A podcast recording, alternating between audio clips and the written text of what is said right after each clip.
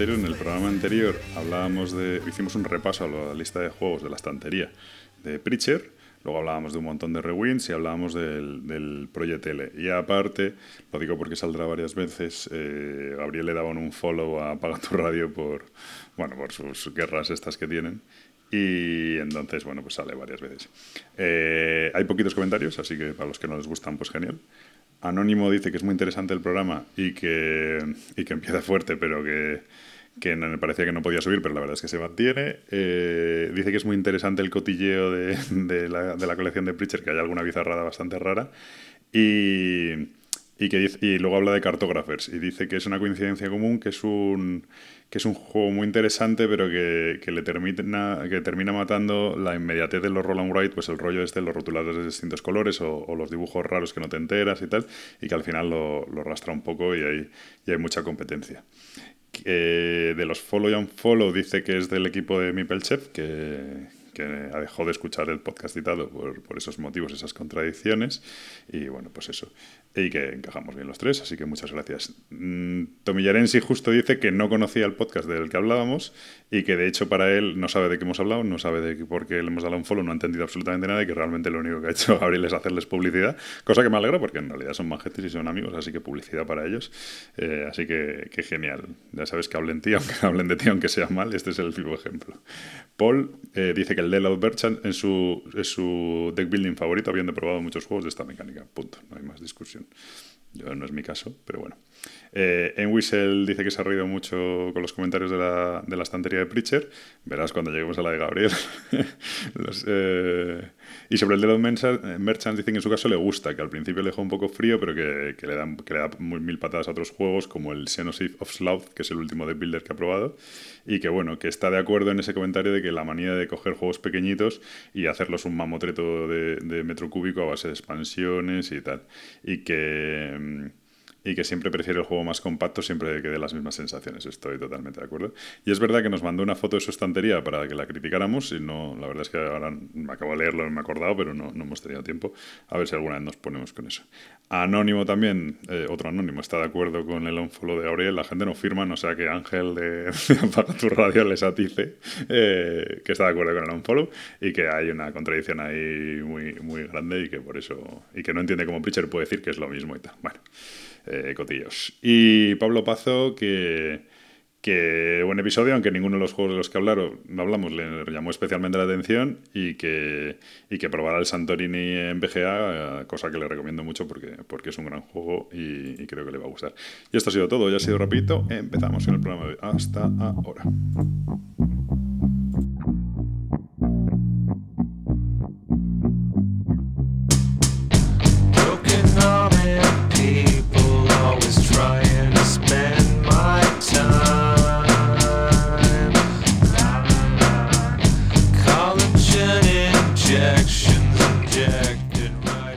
Bienvenidos, programa número 86 de Punto de Victoria, conmigo como siempre, Gabriel, mi chef. Muy buenas. Sé, no, sé, ni quién. Hoy estoy un poco dormido. Y Preacher Rush. Muy buenas a todos y con nosotros, con Gabriel y conmigo, como siempre. El soberbio. El que hemos quedado que no paga las facturas. Bueno, el de la mesa nueva. Perdón, el que sí paga las facturas pero no paga los sueldos. Eso sí, vale. De hecho, os he invitado a comer y, tengo la renovación del hosting hoy, o sea que no, esta semana, así que no. Eh, el señor Raik de Punto de Victoria, que bueno, que no nos deja terminar de presentarle, que tío, que tío. Hombre, me llamáis encima amoroso y todo. Bueno, pues hoy sí que sí que sí que estoy un poco dormido, pero creo que se me va a pasar. Se me iba a tomar una Coca-Cola y se me ha olvidado. Pero bueno. bueno, mientras no se te escuchen los bostezos.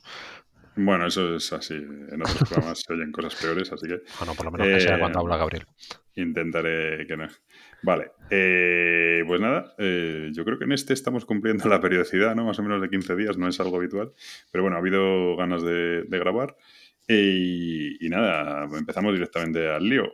Mm, llevamos tiempo hablando que nos surge mucho, y a mí es un comentario que me surge mucho respecto a muchos juegos actuales que salen, y es el, siempre me llega a la mente el comentario de este juego está muy bien, pero con la mitad de. O sea, ya, con, si este juego está muy bien, pero si viniera en una caja normal y costara a 30, hay 5 o 40 euros, ¿no? Pero a 80 euros y en un cajote enorme, no me, no me merece la pena este juego, ¿no? Y es un problema el este de, lo que decimos de deluxificar o hacer, o hacer ediciones de lujo de juegos que, en mi opinión, y en opinión de mucha gente, no lo merecen, pero que es un problema que cada vez está más presente. Al principio, y este es un poco el planteamiento del tema, al principio cuando yo empecé en esta afición, pues lo que había eran las ediciones alemanas de estas cutres, los juegos eran, bueno, cutres, bueno, sí, comparado con lo de ahora, cutrísimos, ¿no? Austeras. austeras, vale, venga, sí. Eh, germánicas. Entonces, eh, costaban los juegos 30 euros, 40 euros, los los juegos de Fantasy Fly, los Ameritras así más locos, costaban 50 euros, ¿no? Y, luego sí que empezaron poco a poco a salir juegos un poco que se salían un poco del, del, rollo, que eran ediciones espectaculares para la época y tal, y entonces ya de repente se iban a los 60, a los 70 euros, pero era como de juegos súper especiales, cosas súper características y tal, ¿no? Y claro, todo eso ha ido migrando a que supongo que también mucho a raíz del fenómeno Kickstarter y tal, ya las ediciones de lujo no es que se hagan de juegos súper especiales, no es que se hagan de, yo qué sé, ediciones de, pues eso, del Star Wars Rebellion o, de un Dungeon Crawler de la leche, o me da igual, de un Eurogame que digas, yo qué sé, el Tricerion, ¿no? Pues dices que es, eh, bueno, es que la edición del Tricerion yo estoy pensando en la edición original, que ya me parecía bastante de lujo, ¿no? Y ya no es que se haga eso, sino es que de cualquier juego matado de hace 15 años, que valía 25 euros, se reedita ahora y vale 80 o 90 euros, ¿no? Y, al principio jiji jaja, pero yo creo que empieza a ser un, problema. No sé cómo lo, veis vosotros. Hombre, eh, tenemos un ejemplo muy reciente, ¿no? Bueno, reciente, de hace un par de episodios con Eriwari, que mucha gente nos estuvo comentando que era el China. Eh, y, y, es verdad, o sea, puede ser que el juego fuera el China, que el China ahora mismo se encontraría por unos 20 euros y, Wari versión deluxe como lo tenía Preacher de 20 euros no, no era, básicamente. Sí, de hecho, costó. Sí, la versión deluxe andaba sobre los 80, si mal no recuerdo. Pero sí, sí, por ahí, por ahí la andaba.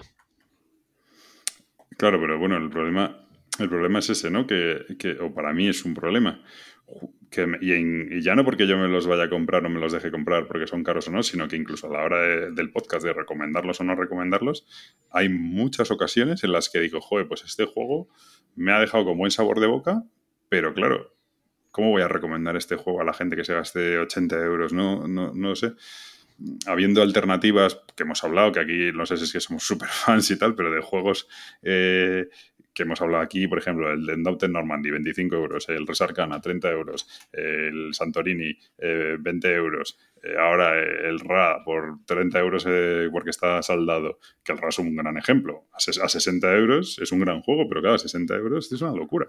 Pero a 30 euros está genial, ¿no? Cuando lo saldan. Entonces, habiendo esos juegos a esos precios y eso tal, ¿cómo recomiendas un juego que no es más que un notable siendo generoso y que cuesta 80 euros. Me da igual. Yo no, porque antes se discutía, y de hecho se discutió mucho, si el juego vale, vale lo que piden, ¿no? O sea, tú dices, no, es que este juego no tiene componentes para valer los 100 euros que piden. Yo creo que ahora el problema es diferente, porque los juegos sí, bueno, no sé si valen lo que piden, pero ahora ves los juegos y son espectaculares. Y dices, joder, a lo mejor sí valen los 100 euros, ¿no? Y si le meten, y si le meten cocaína dentro, pues valdrá 150. Pero ¿por qué tiene que llevar cocaína al juego? ¿Sabes? Es que no tiene sentido. Es un poco, no, le, no tiene sentido, ¿no? Es que no. Es lo que me frustra, porque yo, claro, son juegos que diría, joder, pues es un juego majo, tal, no sé qué, ves el precio y dices, vale, olvídate, ¿sabes? Pero eso está pasando bastante, ¿no? Porque un ejemplo que tengo así también en mente es eh, la versión del Tiny, Tiner's Trail, que es este juego de Wallace de ir eh, secando los diques de agua que, por lo visto hay una reedición prevista que no va a ser igual que la actual. El juego actual se está saldando por unos 10, 12, 15 euros y verás que la versión que van a sacar ahora será unos 40, 50 euros porque vendrá que en vez de madera te vendrá con edificios súper chulos, con figuritas, con gotitas de agua, que si el mapa más grande, o sea, estoy convencido. Y va a ser el mismo juego. Y es una caja de tamaño reducido y es que encima va a duplicar su volumen de caja. Es que eso es impresionante porque hay, varios juegos de estos que no sé si el Timer Trail este y ha habido, otro, no sé si el Vulgar Elocuencia uno de estos, que yo los llevo viendo saldándose desde hace 10 años. Y de repente, de, ¿sabes? Pum, pelotazo y, lo sacan en Kickstarter, le meten no sé qué mierdas y, piden, pero no, no, iba a decir el doble, pero piden cuatro o cinco veces más que el precio de saldo, ¿no? Es una locura yo creo que, que, en gran parte, bueno, en gran parte no sé, pero uno de, de, los motivos a mí me da la sensación muchas veces de que es el hecho de, de, lo que está creciendo el mercado y de lo más que de lo que está, o sea, lo que está creciendo el mercado en, en número de, aficionados, ¿no? Creo que es una forma de, hacer llegar o o sea, de, que los juegos tengan una visibilidad de cara al, al, público relativamente nuevo o que está empezando en la afición de forma más, más habitual, más hardcore, por así decirlo, ¿no? Gente que está ampliando sus colecciones y demás. incluso gente muy nueva, ¿no? Que, es más fácil. O sea, el hecho de, por ejemplo, pues eso mismo que comentábamos antes, ¿no? Del Iguari, el, el que veas, compares la versión del China, pues como serán, pues eso, pues su troquelcito de cartón y tal, pues allá figuras en 3D, monedas metálicas, no sé qué. Todo eso, pues yo creo que al final hace que, pues es como, como lo que hablamos muchas veces de, las cajas llenas de aire, pues al final es, una, es un posicionamiento en tienda, un espacio que ocupa la balda, se ve más el juego y demás, pues esto yo creo que ocurre lo mismo, ¿no? O sea, a día de hoy la gente se mete a mirar los juegos, ya sea en BGG, ya sea en las, en las, en las páginas de las editoriales y demás, y, y evidentemente si te entra por la vista, pues es más, es más fácil, ¿no? Pero, pero, entonces estás diciendo que la gente que entra a la afición nueva, o sea, un producto con solo cubitos de madera le puede resultar más áspero, como habéis dicho al principio, más austero, ¿no? Que una versión nueva que vale el triple. Sí, Sí, básicamente mucha de esa gente además yo creo que no conoce que no conoce la edición anterior y demás, ¿no? Entonces, pues bueno, pues es una forma de hacer como otra cualquiera de hacer destacar tu, tu producto, ¿no? A lo mejor a nosotros, bueno, de hecho nosotros por ejemplo con el Iguari no nos pasó porque vamos, yo no, en ese momento no, no estaba al tanto del tema del China, ¿no? Pero, pero sí creo que es una forma más de, de llamar la atención con, con tu producto para mí yo llevo mucho tiempo pensando que lo ideal sería, pues como ocurre con la edición de libros, ¿no? O, ocurría, o que, lo normal era sacar la edición de bolsillo, la tapa blanda y luego la edición en tapa dura o tal o cual caso de los juegos es muy difícil, ¿no? O sea, tú pedirle a una editorial que un juego que te sacan en retail te lo saquen en una edición normal y otra deluxe, pues es, prácticamente imposible. Se va viendo más cada vez en los Kickstarters, ya sea una versión normal y otra deluxe o la versión normal y luego los addons que tú quieras meterle. Ahí sí es más fácil, pero en retail lo veo muy complicado. Pero yo creo que sí, que es una forma más de, de posicionar el juego. Si es verdad que hay veces que, bueno, que esa deluxificación, pues a lo mejor te puede llegar a ayudar, pues como puedan ser las bandejitas estas de Game Trace que tanto se están viendo ahora, ¿no? Pues para que cada uno tenga sus, para que en vez de bolsitas o tal, pues que, por ejemplo, eso en la edición nueva del Trickerion lo trae, ¿no? Las, las, hmm. bandejitas que tú le das su cajita a cada jugador y te viene todo perfectamente ahí organizado y demás. Te ayuda al despliegue o a lo mejor te mejora la jugabilidad, pero también pero también vamos viendo cada vez más eh, deluxificación y nos ha pasado también últimamente que yo pensaba que también, no sé si por ahí también cuando Pablo ha comentado el, tema quería ir por ahí también de, de, deluxificación que, llega a estorbar ¿no? en el juego. Mm, también, también es verdad. Sí, Eso, nos pasó con el Tang Garden, ¿no? Que estábamos jugando y, mm. esos kioscos eh, japoneses en el medio que impedían que viéramos un poco el, las mayorías ¿no? de las paredes que querías puntuar. Ahora lo dicen del, del Tengeku este, o como se llame, del, del obelisco, ¿no? Que también molesta para ver el tablero. Tengeku este, el del obelisco, sin ir más lejos, nosotros hemos jugado Tainted Grail y esos, mm, los, los, menires. Los menires, esos ahí plantados ahí en medio y, y con la ruedecita dentro que tienes que andar girando y demás, no, no, no tiene mucho sentido tampoco, ¿no? Que sí, que queda muy bonito y tal, sí. Pero Sí, lo que, es, lo que parece un poco extraño es que tengas que poner esos componentes, ¿no? Para que tu juego venda más. O sea, que yo entiendo que en mesa, que sea estéticamente más bonito, puede hacer que te decantes, pero no tendría que ser el punto de inflexión para la compra, ¿no? O sea, quiero decir, eh, esto va un poco al tema que, hemos hablado estos eh, últimos episodios de nuestras ludotecas. ¿Vosotros hacéis esas compras por los materiales? No, yo no, no, Bueno, tú sabemos que no. Tú es por caja, tamaño y si la portada es fea o bonita. No, no, es verdad. Sí sabéis, yo sí sabéis que si el juego me llama la atención, pues cuanto más bonito y más deluxificado y con más tapetes traiga, mejor. Pero sí es verdad que, a ver, yo, yo antes tenía la coña de que la sobreproducción no existe, ¿no? Y le he dicho lo he dicho muchas veces y tal, pero evidentemente sí, sí que existe, ¿no? Hoy, sin ir más lejos, hemos jugado una partida alera, que no sé si comentaremos luego, pero es verdad que se podría, que podría haber sido un, un Roland Wright o podría haber sido un eh, fichitas de, cartón, poliominos, de esos que tanto le gusta comentar a Pablo. Fichas de Tetris. Tipo eso, tipo como un password o tal, y sin embargo, pues son, pues son unas mm, piezas de plástico y demás, o sea, pues sí, evidentemente pues es una es una forma de y, yo creo que además el margen que dejará será mayor, creo, ¿eh? ahí ya no me el momento que entra el plástico y demás no.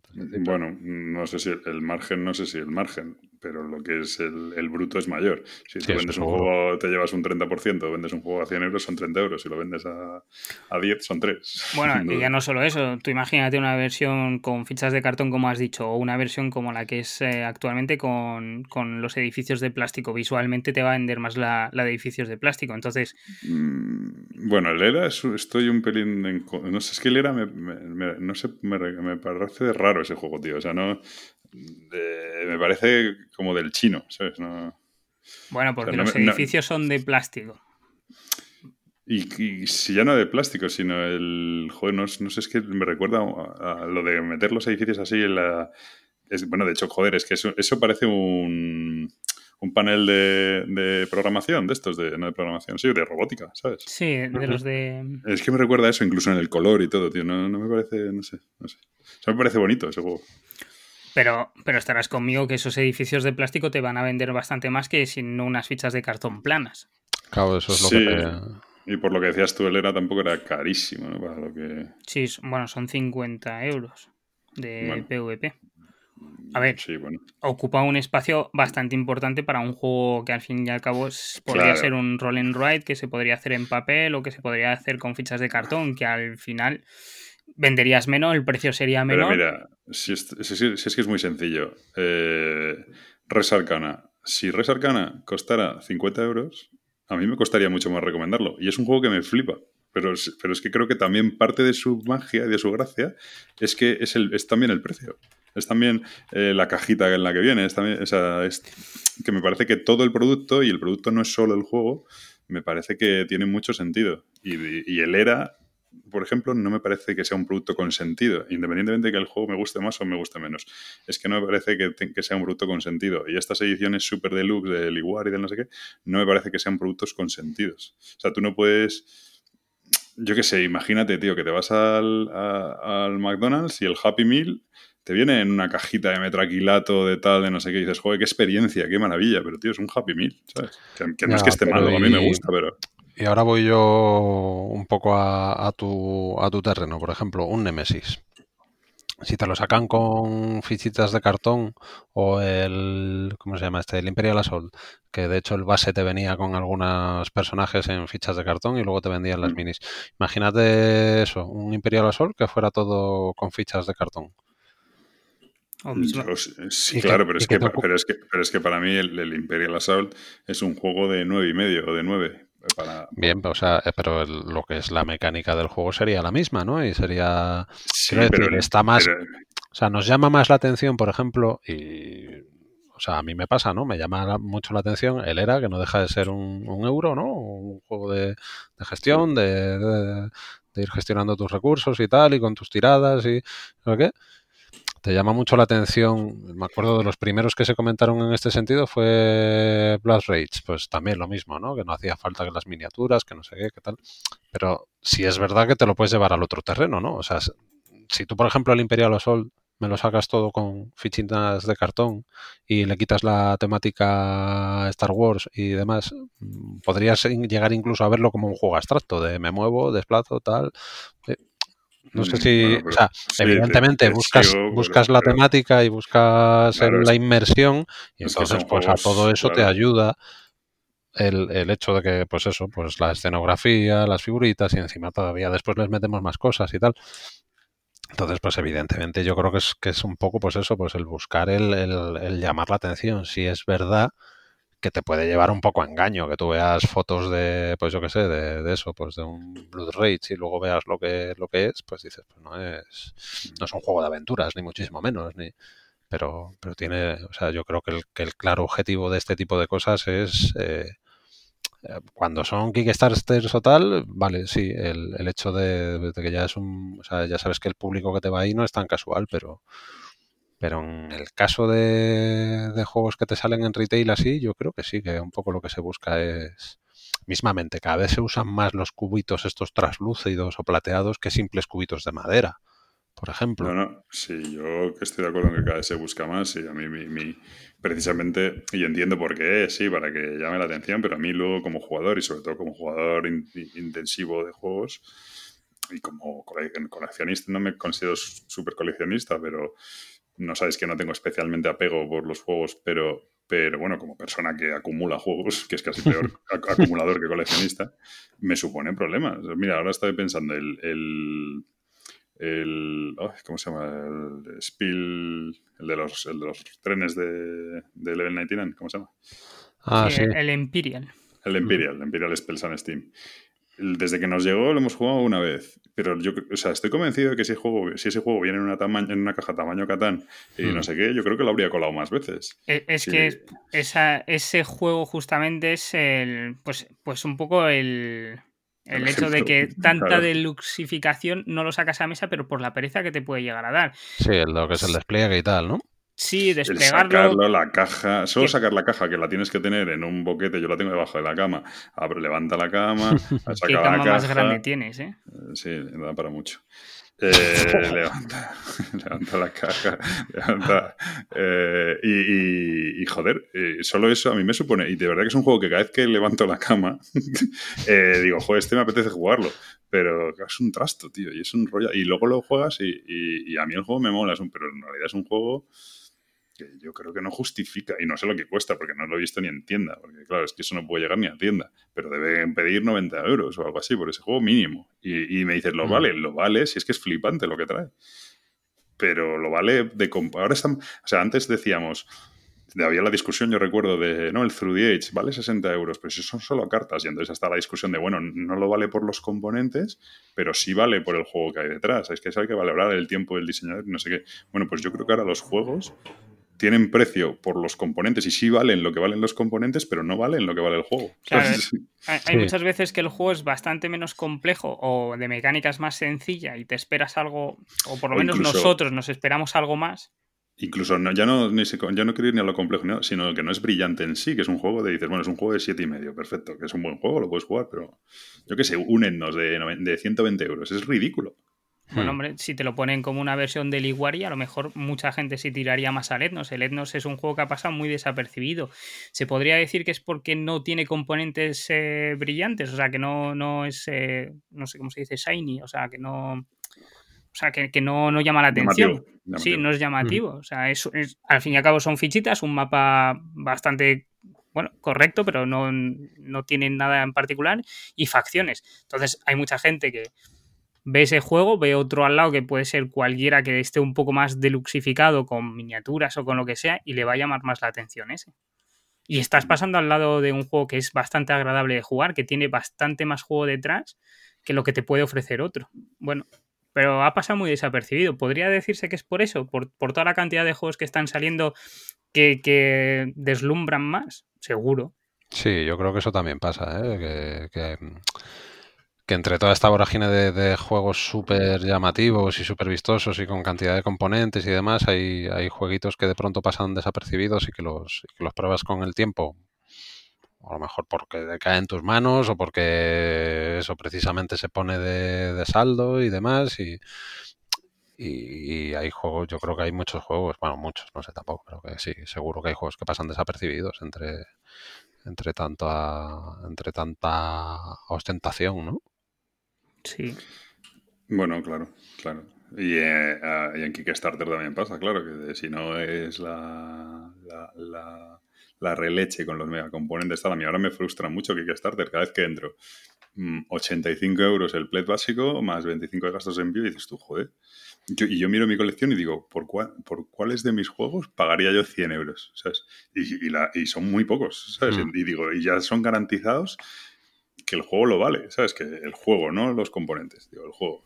De hecho, hay juegos por los que he pagado más mucho más dinero de lo que vale por componentes, porque luego lo he buscado en segunda mano, porque luego lo, ¿sabes?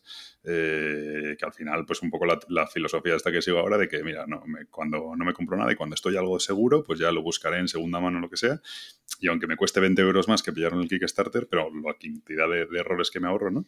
Y entonces estoy pagando un sobreprecio por el juego en sí, por, lo que es los componentes y por lo que es el PvP de tienda, pero, pero para mí el juego pues puede valerlo. Pero no, no sé.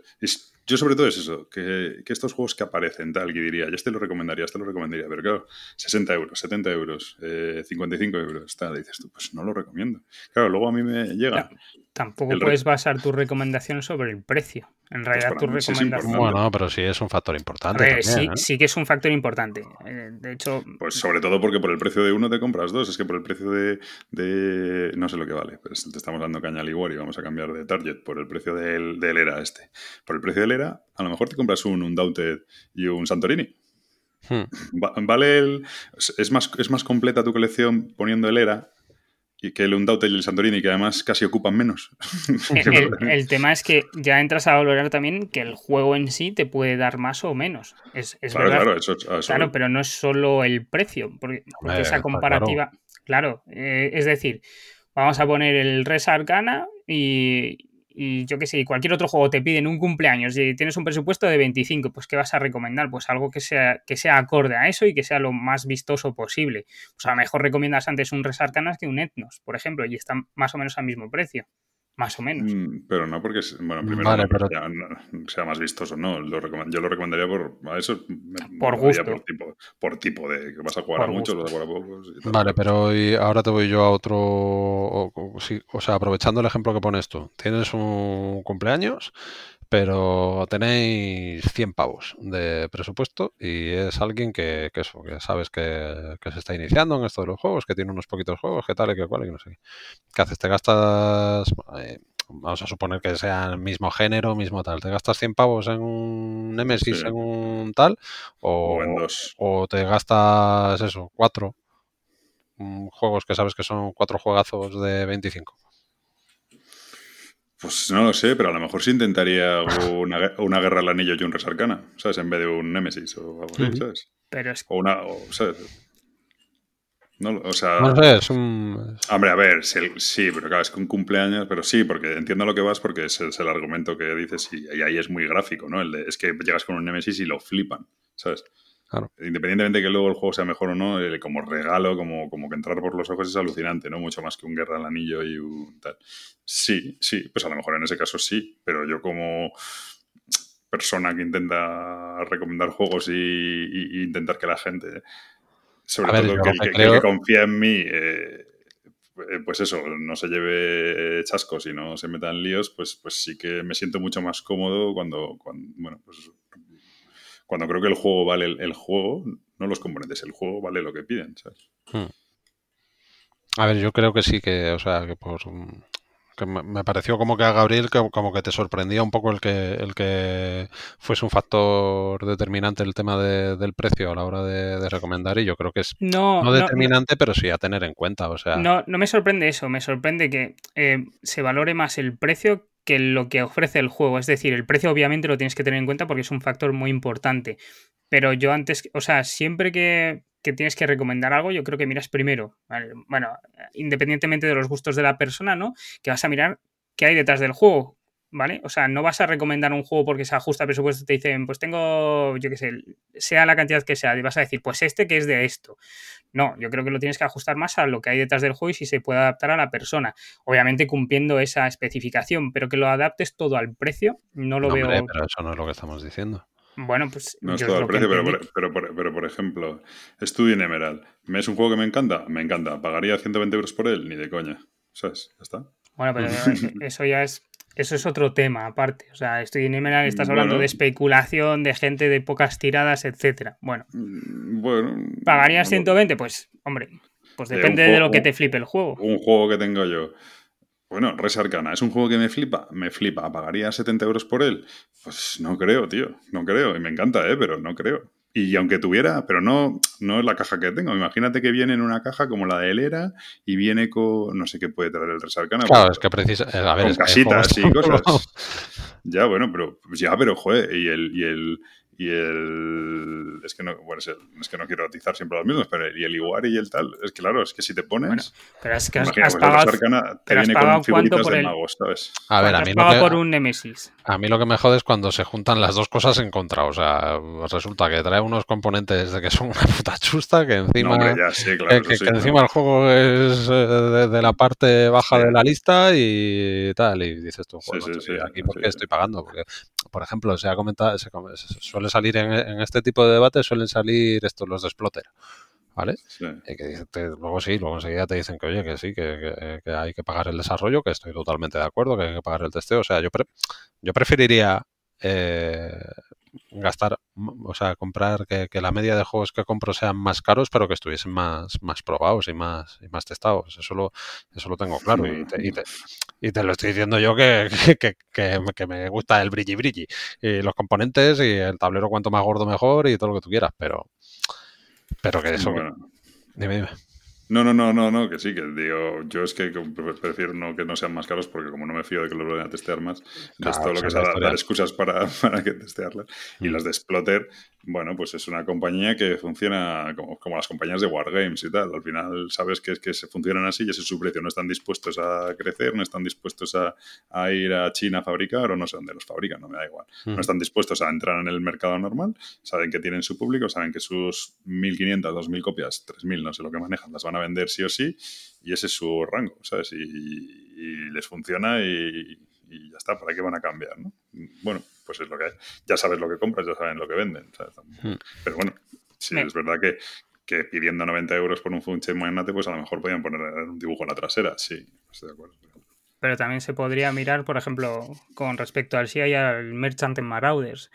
Son dos juegos que se parecen bastante, en cuanto a sus mecánicas, y uno estará por 60 y el otro por 90.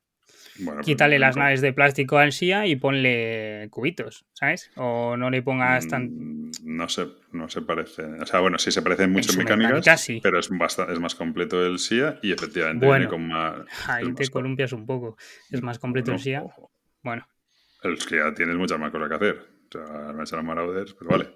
Pero aparte, pero aparte de eso... Eh, bueno, no sé, quiero decir, sí, el SIA es más caro, sí, el SIA, pero también se criticó mucho el SIA, fíjate. Se criticó el SIA porque valía 90 euros. Sí, se criticó Hoy el SIA valdría, 150. Claro. claro, pero yo creo que también, pues, o sea, seguramente si hablas con una persona que lleve en la afición un par de años o tal, eh, no les llamen tanto la atención estos precios. O sea, un juego de una caja de ese tipo, 100 pavos, no le llama la atención. Yo recuerdo la primera vez que, ya fue como, y creo que de hecho fuiste tú, ¿no, Pablo? El que puso un tuit de lo de que el todo a 100 había llegado a los juegos de mesa. Y fue con, el, y fue con el... Fue tan ingenioso. No sé, será que te tengo en esa estima. Pero fue por la segunda edición de Mansiones de la Locura. Ah, pues. Y yo tengo, el, yo tengo el recuerdo más o menos de, de, eso. O sea, le tengo ahí un poco como. Seguro que hubo alguno anterior, ¿no? Pero. El de Imperium, creo, alguno de estos, ¿no? Sí, o eso también. El, el Imperial Assault también salió bastante caro, ¿no? sí, pero ahí ya llevaban un tiempo saliendo. Los tal. Entonces, o sea, yo me imagino que, que habrá gente que, que eso, que. Es que muchas veces lo vemos también desde el prisma nuestro, pero, pero claro, pero pues eso, pues una persona que entra en la afición hace un par de años, pues bueno, pues, pues seguramente no le llame tanto la atención esto. De hecho, los fillers ahora es que están costándote un fillercillo, da, muchas veces ya te estás plantando en 20 pavos. Mm. un Roland Wright, 20 euros, 25. 20 euros y que te sacan que si el segundo, que si el tercero, que si la caja deluxe y te encuentras con un cajote importante para un filler. Y te habrás gastado 80 eso euros. Es otro tema, eso es otro tema que podemos, no, vamos, bueno, podemos seguir, pero vamos, que, que también me gustaría tratar en algún momento, que, que, es lo de que juegos que compras, cuando tú te compras el original, me da igual el que sea. Tú te compras un juego y dices, pues imagínate el claim, ¿no? Dices, ah, qué guay el claim, cajita pequeña, no sé qué, que me voy en el, en el avión y lo jugamos y no sé qué, y luego empiezas. El claim 2, las, el, ¿cómo se llama? Los refuerzos, la caja para llevarlos todos, el no sé qué, y de repente el claim es el, es el sí, Imperium. Te has gastado 120 pavos. Bueno, pero... Cuando, cuando te compraste el primero, era porque, era porque uno de los motivos era que era pequeñito, que tal, no sé qué, y ahora... Sí, pero entiendo que también si haces eso es porque te ha ido, bueno, que es lo que dices tú, que mm, igual es otro debate. Sí, sí, sí, sí, hay el completismo tal, pero bueno. Claro. Sí, sí. Pero sí, igual da para otro, para otro programa eso. El asunto de esto es eso. Yo ya no es, de verdad que no estando criticando los precios de los juegos, que eso es que es, no, sé, sí, no, me parece bien, está, pero está muy manido y tampoco podemos hacer gran cosa. Pero sobre todo es el precio de los juegos normales. O sea, a, mí que, yo qué sé, bueno, por ejemplo, el Nemesis, me decís, ¿cuánto total? Pues a mí el Nemesis en su día me costó, yo entré en el Kickstarter y no sé qué, me costó con envío y todo en dos waves, no sé si 120 euros con la expansión y no sé qué, millones de cosas, ¿no? Vale 150 el básico solo en retail. Hmm. pero el Nemesis salió cara. O sea, quiero decir, a mí me, me, llegó, tal, es un juego que me gusta, es un juego que tal, y encima es un juego que en segunda mano se vende por 250 euros, lo que tengo yo. Eso ha salido cara. ¿Sabes? Pero, pero puede salir de cruz. Eh, pero bueno, para mí está justificado por el juego el precio que, que he pagado. Pues a duras penas, va un poco justo ya. ¿Pagaría 150 por él en tienda? Pues, pues no, pediría a un amigo que se lo comprara, pero, ¿sabes? Un amigo que se lo compra todo. Claro, porque el juego me gusta, pero, pero, pero, pero no pagaría ese dinero por él. Ese es un buen ejemplo también, sí, claro. ¿Vale ese dinero? Pues no supongamos que sí, vamos a decir que sí lo vale, en componentes me refiero. Pues sí puede valerlo, pero a lo mejor efectivamente, pues por 100 estaría mejor, ¿sabes? Sí. Es que a lo mejor por ese presupuesto te compras lo que tú has dicho, o dos juegos que, sean mejores, o efectivamente, pero, pero es verdad que es el, el Nemesis sí que tiene un montón de figuras, pero o sea, ponerle a ese juego cartón o standis, pues bueno, pero es que tampoco tiene que ser standis, con que sea normal, ¿sabes? Quiero decir. ¿Con que sea normal en qué sentido? Pues que no tiene que ser el mega inserto, las megas, todas las fichitas súper especiales. Bueno, es que, es que, eso de los insertos, eh, yo creo que últimamente están. Eh, decíais vosotros que ayuda bastante al setup, en algunos sí y en otros es horrible. O sea, el, el M6 no ayuda demasiado, por ejemplo. Claro, y estoy pensando también en el Sorcerer City ese inserto que tiene de la tapa que le tienes que poner, bueno, ah, la tapa la he tirado, o sea, es, juego, macho. menudo infierno. Has tardado, sí, sí. Bueno, pero eso es como un fallo de diseño más que un. ¿no? Bueno, un fallo de diseño y que el inserto en sí no aporta nada. Es que podrías meter las losetas en bolsitas y lo tendrías igual de ordenado y, sin, y la caja sería la mitad también. O sea. yo, por ejemplo, la, la versión de retail de, de Nemesis no sé cómo vendrá. Pero si, te, pero si te, bueno, pues si te viniese como te viene, por ejemplo, un Mansiones de la Locura, que lo que te viene es la cuna eso, que no lo puedes ni llamar ni cuna esa de cartón, que tal, te viniese ahí todo tirado y tal, pues ya estaría la comparación, ¿no? De, joder, en este ni siquiera me han puesto un inserto y tal, y no sé qué. Sí, pero te, te tendrían que cobrar a lo mejor. O sea, a mí que me cobren por cosas útiles me parece guay. O sea, yo, por ejemplo, El, el Tricerion, la edición esta coleccionista, pues, eh, así como ese, que me saquen todos los que quieran. Claro, pero yo ya no voy a... Estamos hablando, claro. De juegos buenos, exacto. Yo ya no voy a eso. Claro, yo ya no voy a que el Nemesis sí está guay que el inserto tal. Si lo que voy es el Nemesis como juego, como concepto, aunque venga chapa en oro, ¿merece pagar 150 euros? ¿Cuántos? ¿150, 200, 300? ¿Cuánto vale el juego? Pues para mí a lo mejor uno vale más de 100. Pues a lo mejor no vale más de 100. vas a jugar cuatro veces al año con suerte y tal. Y, el juego pues está bien, pero tiene sus fallitos y no sé qué. pues no lo veo.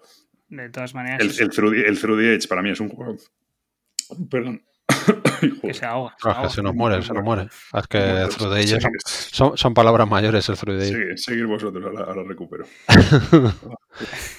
No, bueno, yo lo que, lo que sí es, o sea, deluxificación y, y meter componentes y demás, por ya por ir cerrando un poco mientras llamamos a urgencias, eh, pues que sea útil, en la medida de lo posible que sea útil y, y si no, pues, pues abarátame los costes, pero cuando me metes cosas que, pues eso, pues inútiles, porque es lo único que me hacen es encarecer el producto, aumentarlo de tamaño, que ya cuando tienes una colección tal, y encima, pues, pues eso, pues hacer que, que, que sea la, la, experiencia de juego incluso peor, a veces más bonita, pero menos, menos ya, práctica, eso, pues entonces ya vámonos.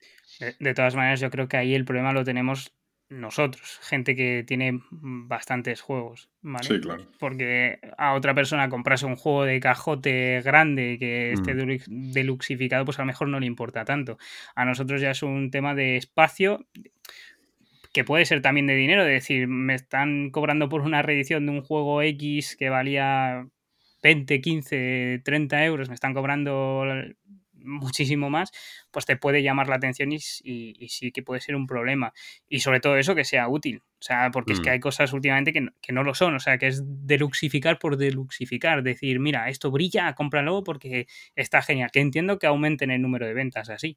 Y que la gente, mucha gente en Kickstarter solo se tire por componentes. Eh, así un poco más vistosos, encima con lo que dices tú, Pablo, de poderlo vender después, porque la especulación claro. es bastante grande. Es ya no solo con Nemesis, Rising Sun, o sea, todos los proyectos así un poco grande, con un montón de stretch goals, con no sé qué, después se van de precio. Bueno, hay algunos que, pero algunos metes la pata. Yo no sé si al final. Sí, hombre, claro. Pero, pero, pero, pero eso voy. Al, al, final, al final, muchos eh, te pasa eso, que eh, que al final lo que estás metiendo es más dinero en el mercado. Porque tú dices, vale, es que lo compro por 100, pero es que luego lo, a, malas lo voy a vender por 80. Con lo cual, el, no es tanto, es más el espacio, es más el tal, pero si tú estás dispuesto a vender, pues dices, pues bueno, ¿sabes? Yo, es, es, un poco ahora lo que me pasa, pues me pillo un juego, vale, son... Y, y, hago siempre ese cálculo, además lo sabéis, que os lo hablo con vosotros, digo, es que me pilla esto, me sale por 50, joder, a malas lo voy a poder vender por 40, ¿sabes? Si no me gusta. Y hmm. son, he hecho 5 o 6 partidas y me ha costado 10 euros, ¿no? Y ese, ese cálculo lo hago constantemente. Y ese mismo cálculo lo puedes hacer, cueste 50 o cueste 150, realmente. ¿Estás palmando más dinero por el camino? Pues si eres capaz de mantener tu colección en el mismo número y tal, realmente no. Lo que necesitas es más, más, más cash, ¿no? Más dinero en movimiento, pero... O sea, tienes más dinero en movilizar los juegos, pero realmente en el día a día vendes... Claro, yo ahora vendo juegos y los estoy vendiendo a 60, a 70 euros. Antes los vendía a 30, a 40, pero es lo que hay. Bueno, en fin. no sé si queréis rematar con algo. Vamos bueno, a hablar de no. juegos. Pues venga, pues vamos a hablar de juegos, que además eh, empezamos con el Rewind y yo empezaría a lo bestia, porque todo este programa, todo este programa, todo el grabar ahora, que encima va a salir el programa dentro de, de un rango poco habitual en nosotros de tiempo respecto al anterior, todo se fundamenta en que hemos jugado dos veces en, do, en una semana prácticamente al SIA, Legends of Aderis System. ¿no? Chia. Chia, Chía para, Las semillas. Bueno, dilo bien, dilo bien. Encima sí. de, que me, de, que me, de que me intento reconvertir, pues sí. Y, y, bueno, pues la verdad es que lleva, yo, bueno, es un juego que me gusta mucho. Yo llevo un mogollón de tiempo. Sí, bueno, de estos juegos que tienes ahí, Guerra del Anillo, Sia, Star Wars Rebellion, ¿no? Que es como, joder, me apetece jugar esto, ¿sabes? Pero nunca terminas de tal. Y el otro día, no sé, os lo propuse, dijisteis que sí, se alinearon los astros. Y jugamos una partida, yo creo que fue a 15 puntos, ¿no? Uh -huh. Porque el SIA, bueno, el SIA, por si alguno está despistado y tal, es un juego de lo que llaman un, sandbox. Bueno, sí, en el sentido de que puedes hacer no lo que te dé la gana como en un sandbox de ordenador, pero sí que realmente te abre una posibilidad muy amplia de opciones de lo que puedes hacer en tu turno. Eh, básicamente es conseguir puntos de fama y los puntos de fama se consiguen, pues, eh, unas naves, bueno, es una nave espacial que se mueve por el espacio, cada uno tiene sus, sus naves y, y, puedes comerciar, puedes visitar campos de asteroides, puedes eh, hacerte pirata, puedes investigar reliquias puedes hacer millones de cosas. Y, según las cosas que hagas, pues vas recopilando puntos, completando misiones, destruyendo enemigos, tal, y vas, vas mejorando tu nave, compras otras naves. Bueno, no es que sea un sandbox en el sentido que puedes hacer lo que te dé la gana según el concepto de ordenador, pero respecto al concepto de juego de mesa sí que puedes hacer muchas cosas. Además, nosotros en nuestras dos partidas la hemos jugado con la expansión grande que tiene uh -huh. y ahí es donde yo creo que ya el juego brilla a lo bestia porque la cantidad de cosas que puedes hacer sí que mi sensación no es, bueno, no es que se multiplique, pero yo ya sí que no tengo la sensación de este turno no puedo hacer nada, ¿no? Que eso solo con el básico en un momento dado sí te puede pasar, ¿no? no es que no pueda hacer nada, pero bueno, mi turno es muy simple porque es moverme y ya está, ¿no? Sí que te abre muchas opciones de ¿y ahora dónde voy? Joder, hay como muchas cosas que hacer, ¿sabes? Y, ninguna es segura tampoco, ¿no? Porque sí que son mucho dado y tal, pero bueno, como que a mí la expansión me parece que le añade un montón de, de cosas. Y bueno, no quiero centrarme mucho más en el juego, pero, pero ¿qué, ¿qué tal? ¿Cómo lo habéis visto estas dos partidas vosotros? Pues hombre, la vista hasta que lo hemos disfrutado, ¿no? Eh, después de, jugar la primera, pues enseguida, bueno, pues, yo llegué a casa, me puse a mirar en mi copia que era eh, alguna cosa más que yo tenía que no, que no tenías tú a lo mejor y bueno, y mirando incluso las reglas en, solitario, eh, bueno, por supuesto al final no he jugado porque no es, no es mi rollo, pero sí, o sea, estás hablando de un juego que, que que bueno, que dice la ficha que, si no me equivoco, es de una a tres horas, ¿no? Más o menos. Sí. Y, o sea, que no es el típico juego de, sentarte, que precisamente nos vayamos a sentar nosotros a jugar a diario. Y, joder, la experiencia es muy guay, sobre todo por... Yo estoy totalmente de acuerdo contigo en el tema de lo de la expansión. O sea, que el que le llame la atención yo creo que tiene que, preparar un, desembolso ahí un poco... Un poco Me parece de las mejores expansiones. O sea, tengo que pensar un rato para encontrar expansiones eh, del nivel de esta. ¿eh? E, es que ha arreglado muchas cosas, ha corregido, no vamos a decir que ha arreglado, ha corregido varias cosas que pasaban en, en, el básico que eran un poco esenciales. El mercado era evidente que el mercado del Hombre, sí, porque el básico es un poco un pick and delivery, ¿no? Recojo, entrego, recojo, entrego y eso... es la parte aburrida si te quieres dedicar a eso. Bueno, pero puedes encontrarte con personas puede que ser que lo más óptimo, Puede ser que lo más óptimo sea eso, sí. Sí, pero sí es verdad que, no solo arregla cosas y las arregla bien y, se agradecen, sino que además le añade, le añade muchas cosas muy temáticas, el tema de, las, de los, ¿cómo lo llama? Las mareas, los las, órbitas, ¿no? sí, las, órbitas o las fuerzas gravitacionales, ¿no? Que te pueden atraer hacia, un agujero negro o los, asteroides. Tipos de misiones, los asteroides que tienes que evitar, eventos, o sea, es un juego que, sí que es verdad que se presta mucho a, meterle eventos muy locos. También es verdad, y yo creo que cuando hemos hablado otras veces de él, eh, lo hemos hablado, ¿no? O sea, estás hablando de un juego que, se juega a conseguir X puntos de fama, eh, ampliando, o sea, de, Creo que la primera partida para toma de contacto es lo típico que te recomiendan que sea 5, hasta el máximo de 20 puntos, el primero que llega a 20 puntos, que al final es lo que hemos jugado hoy, que nos ha llevado precisamente 3 horas. Eh, está muy bien, ¿eh? es que, está, que está muy bien, yo creo. O sea, hemos sacado todas o nos ha quedado una loseta sin, sin sacar, que son un montón, o sea, se va desplegando el mapa y, y tal. Y, y, sí es verdad que te, que te, da una cantidad de opciones por lo que comentamos, ¿no? Precisamente hoy lo comentábamos y a mí me pasó, recuerdo en mi segunda partida, la primera que jugué con expansión, que, que, te obcecas en intentar hacer una cosa y a lo mejor pierdes la mitad de la partida. Y precisamente lo bueno de este tipo de juegos, si están bien hechos, es que si es que puedes estar yendo a mercadear y se te está dando mal el minear porque cada vez que tal, pues bueno, pues venga, pues ahora me voy a hacer pirata y voy a ir a por este y a por este, o ahora me voy a dedicar a a explorar. Yo, por ejemplo, me dedicaba a explorar el espacio por ahí. O sea, llevaba mi mierdecilla de nave, pero iba investigando con ella por todo. No sé, me parece que, que, sí que...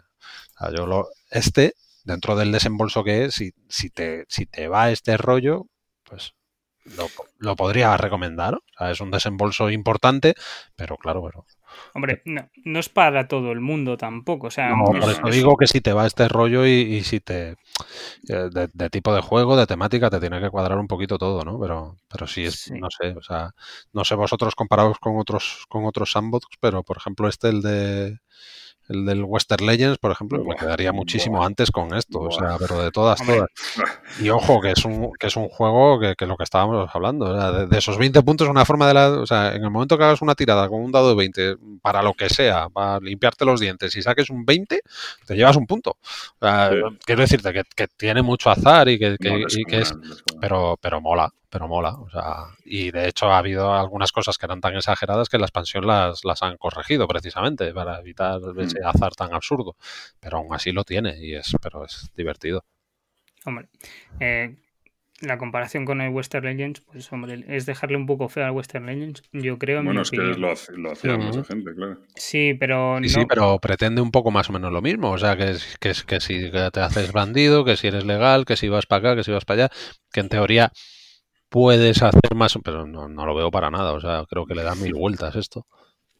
Yo sí, con la expansión segurísimo, porque una de las cosas que hablamos en el episodio 30, eh, y así lo dejo sutilmente, que, ya, lo, eh, que ya lo comentamos en su momento, es que era un poco loco. Y no solo el hecho de si sacas un 20 natural eh, tienes un punto, sino que los puntos de interrogación, que eran los de investigación, sí que también podías tener algún punto. Hmm.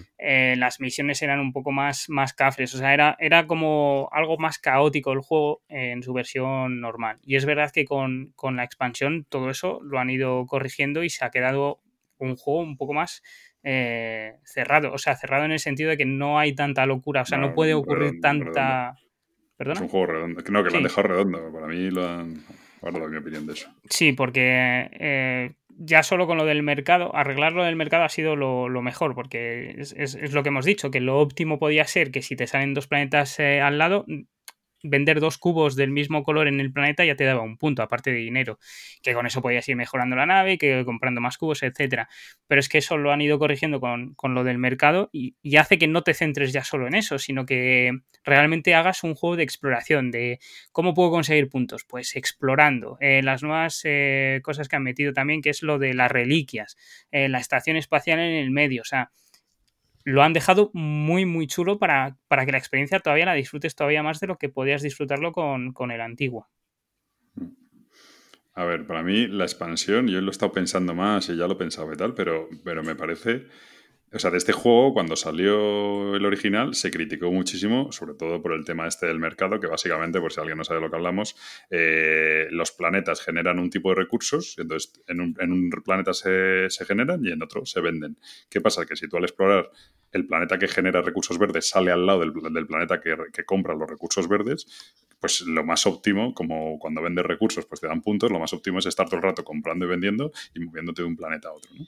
Eso con la expansión, eh, bueno, eso se criticó muchísimo del juego básico, pues verdad que era un problema que tenía, que tenía fácil solución en el sentido de que si salía la loseta, pues la cambiabas y tal, pero era un apaño cutre, ¿no? Pero se criticó muchísimo porque era una una era una dejadez de parte del autor, porque eso es evidente que había salido antes en los testeos y tal, porque es que te das cuenta nada más empezar y era como una cosa del autor como muy dejada, ¿no? Y era como una crítica de, al diseñador, ¿no? De, oye, ¿qué, diseñador más malo, ¿no? Que hace esto. Pues para mí la expansión es que lo he estado pensando hoy y me parece un ejercicio. Yo no sé si lo ha hecho él solo, si ha hecho mucho caso de, de comentarios en BGG o tal, pero me parece un ejercicio de diseño descomunal de cómo afinar un juego, porque tienes primero el mercado que arregla, perfecto. Pero es que luego, otra de las críticas que tiene este juego era lo del azar descomunal en general, pero en el movimiento, que tú tiras un dado para mover, y claro, dependiendo del motor que tiras, tiras un dado de 6 o hasta un dado de 12, pero si sacas un 1, mueves uno. Pues de repente el tío se saca una mejora para tus motores que siempre te da más 2 al movimiento. Pues eso ya es una cosa que sigue frustrando sacar números bajos, pero ya no mueves uno, a lo mejor mueves tres, ¿sabes? Y bueno, por lo menos, mm. pues ya como que tal. es un arreglo que hace. Y otro arreglo que hace es lo de las fichas de exploración que decíais. Antes había puntos en esas fichas de exploración, pero lo mismo había punto, que había nada y tal. El hombre cambia ese set de fichas de exploración, ahora hace un set en el que no hay puntos, es un set en el que no hay tanto beneficio eh, o desventaja por cogerlo o no, pero sin embargo dice que por cada dos fichas que exploras eh, te dan un punto. Lo cual provoca que el mapa se crezca muchísimo más rápido. En las dos partidas que hemos jugado, el mapa ha crecido mucho y muy rápido porque compensa mucho explorar. Antes solo compensaba porque tú estabas buscando el planeta X para completar una misión. Pero es que ahora compensa porque mientras haces eso, estás consiguiendo puntos también. Antes te daba la sensación de que estabas perdiendo el tiempo y ahora no. O sea, por eso digo, me parece que hace, independientemente además de todo lo que añade y tal, hace como dos o tres arreglos al juego que son brillantes y, se notan muchísimo. De hecho, lo, lo, estaba mirando por curiosidad y el, y el juego tiene un 7,9 en la BGG con 7000 mm. ratings y te vas a ver la expansión y tiene un 8,7. Hombre, a ver, suele, suele ocurrir que la expansión, las expansiones tienen mejor nota porque el que se compra la expansión es porque ya es un motivado del juego. ¿Sabes? No, si tú le has puesto un 4 al, básico, no, le vas a, no te vas a comprar la expansión. Bueno, pero, puedes comprarte la expansión y que la expansión sea muy chusta, que eso pasa. pero yo, por ejemplo, sí me, sí me parece coherente. O sea, yo no soy mucho de poner puntuaciones, ya lo dijimos en el último episodio, pero, pero yo si tuviera que votar, creo que votaría aproximadamente así. O sea, creo que tranquilamente le subo un punto la expansión a, a lo que es el juego. Sí, sí, no, no. A ver, mejora muchísimo. Y dicho lo cual, yo estoy flipando con el juego. Hemos jugado dos partidas esta semana. Me jugaría otra la semana que viene porque lo que luego te quedas, hemos hablado mil veces durante la partida, eh, que da igual. Eh, si ganas, si pierdes y tal. Lo hablamos, aunque luego hay momentos en los que nos parece que tan igual, pero bueno. Pero bueno. Eh, pero, pero dicho lo cual, también es, también es verdad que hay gente que si se come los tres o cuatro turnos seguidos que he tenido yo hoy, sí. eh, quema el juego. O sea, quema el juego, porque ha sido, ha habido, un, ha habido un momento que, que tal. Ah, tanto es así que estábamos jugando a 15 puntos. Ha sido curioso el efecto, porque estábamos jugando a 15 puntos y yo íbamos muy bien de tiempo y tal, y, y yo estaba de verdad fatal. Iba como 6 o 7 puntos por detrás vuestro, fatal. Y de repente he dicho, oye, ¿por qué no jugamos a 20?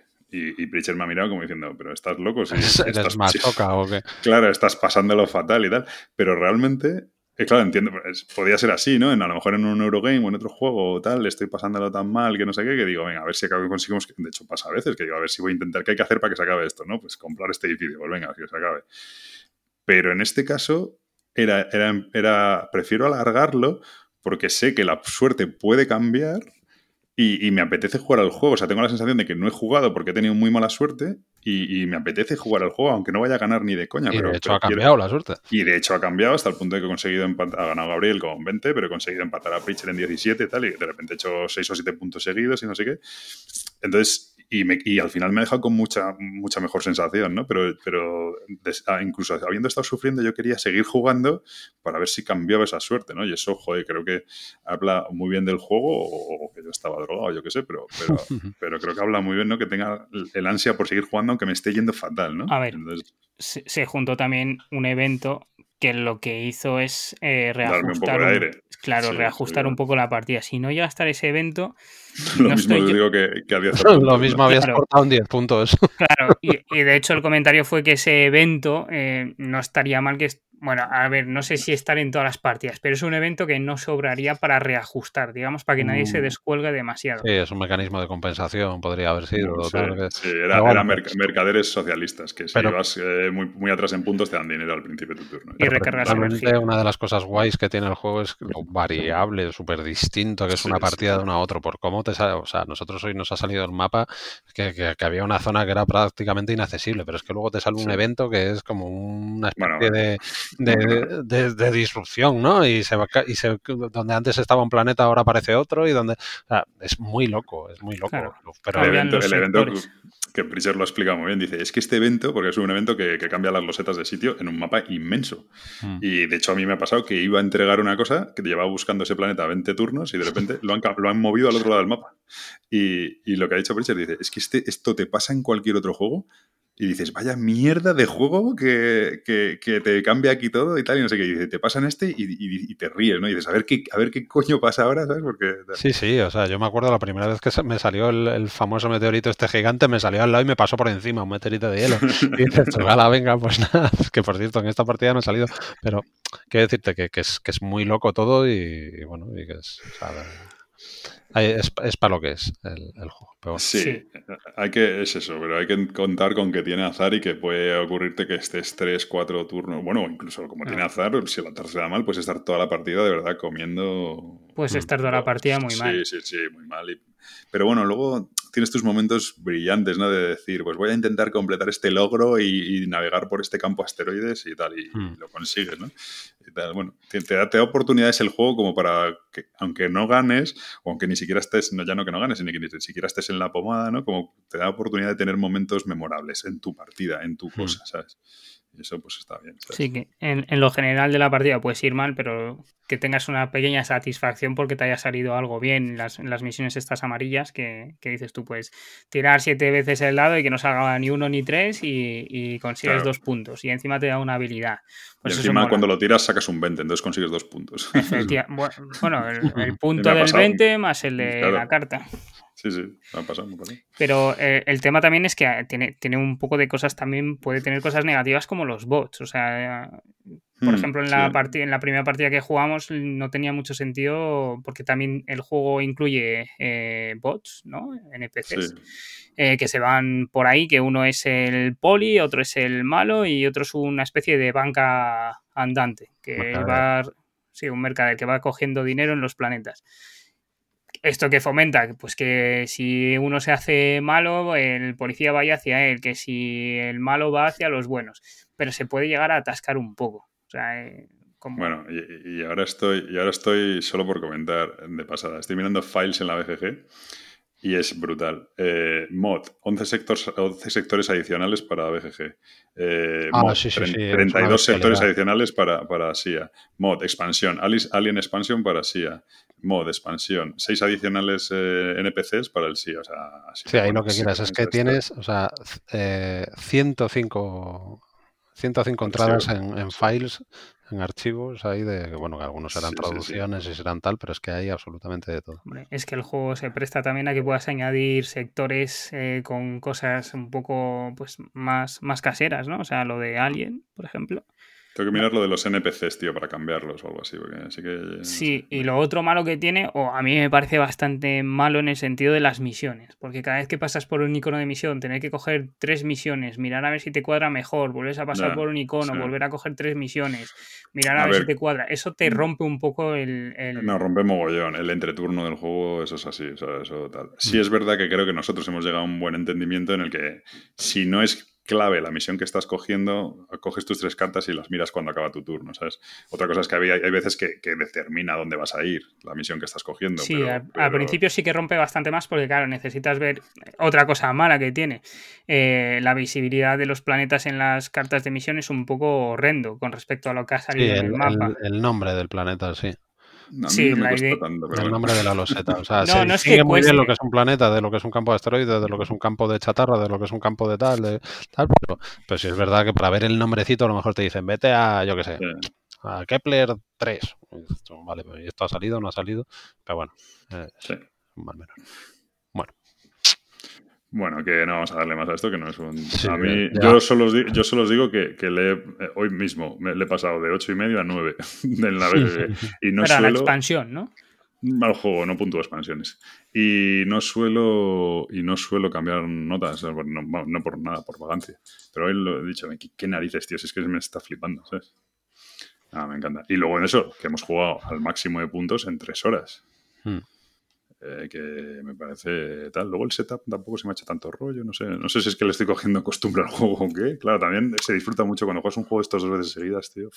Hombre, llegar a sentarte y ponerte a jugar, está guay. claro. Bueno, Bueno, pues como rewind no está mal, yo creo. Como rewind ya está bien, sí, sí, sí. Pero es que nos gusta mucho. Muy bien, pues nada. Eh, más rewind, yo no. Bueno, sí, alguno tendré, pero vamos. no. Yo que ya me he quedado satisfecho. Yo- Pues yo no tengo, así que Gabriel. Vale, pues yo tengo uno. Eh, Res Arcana. juegazo.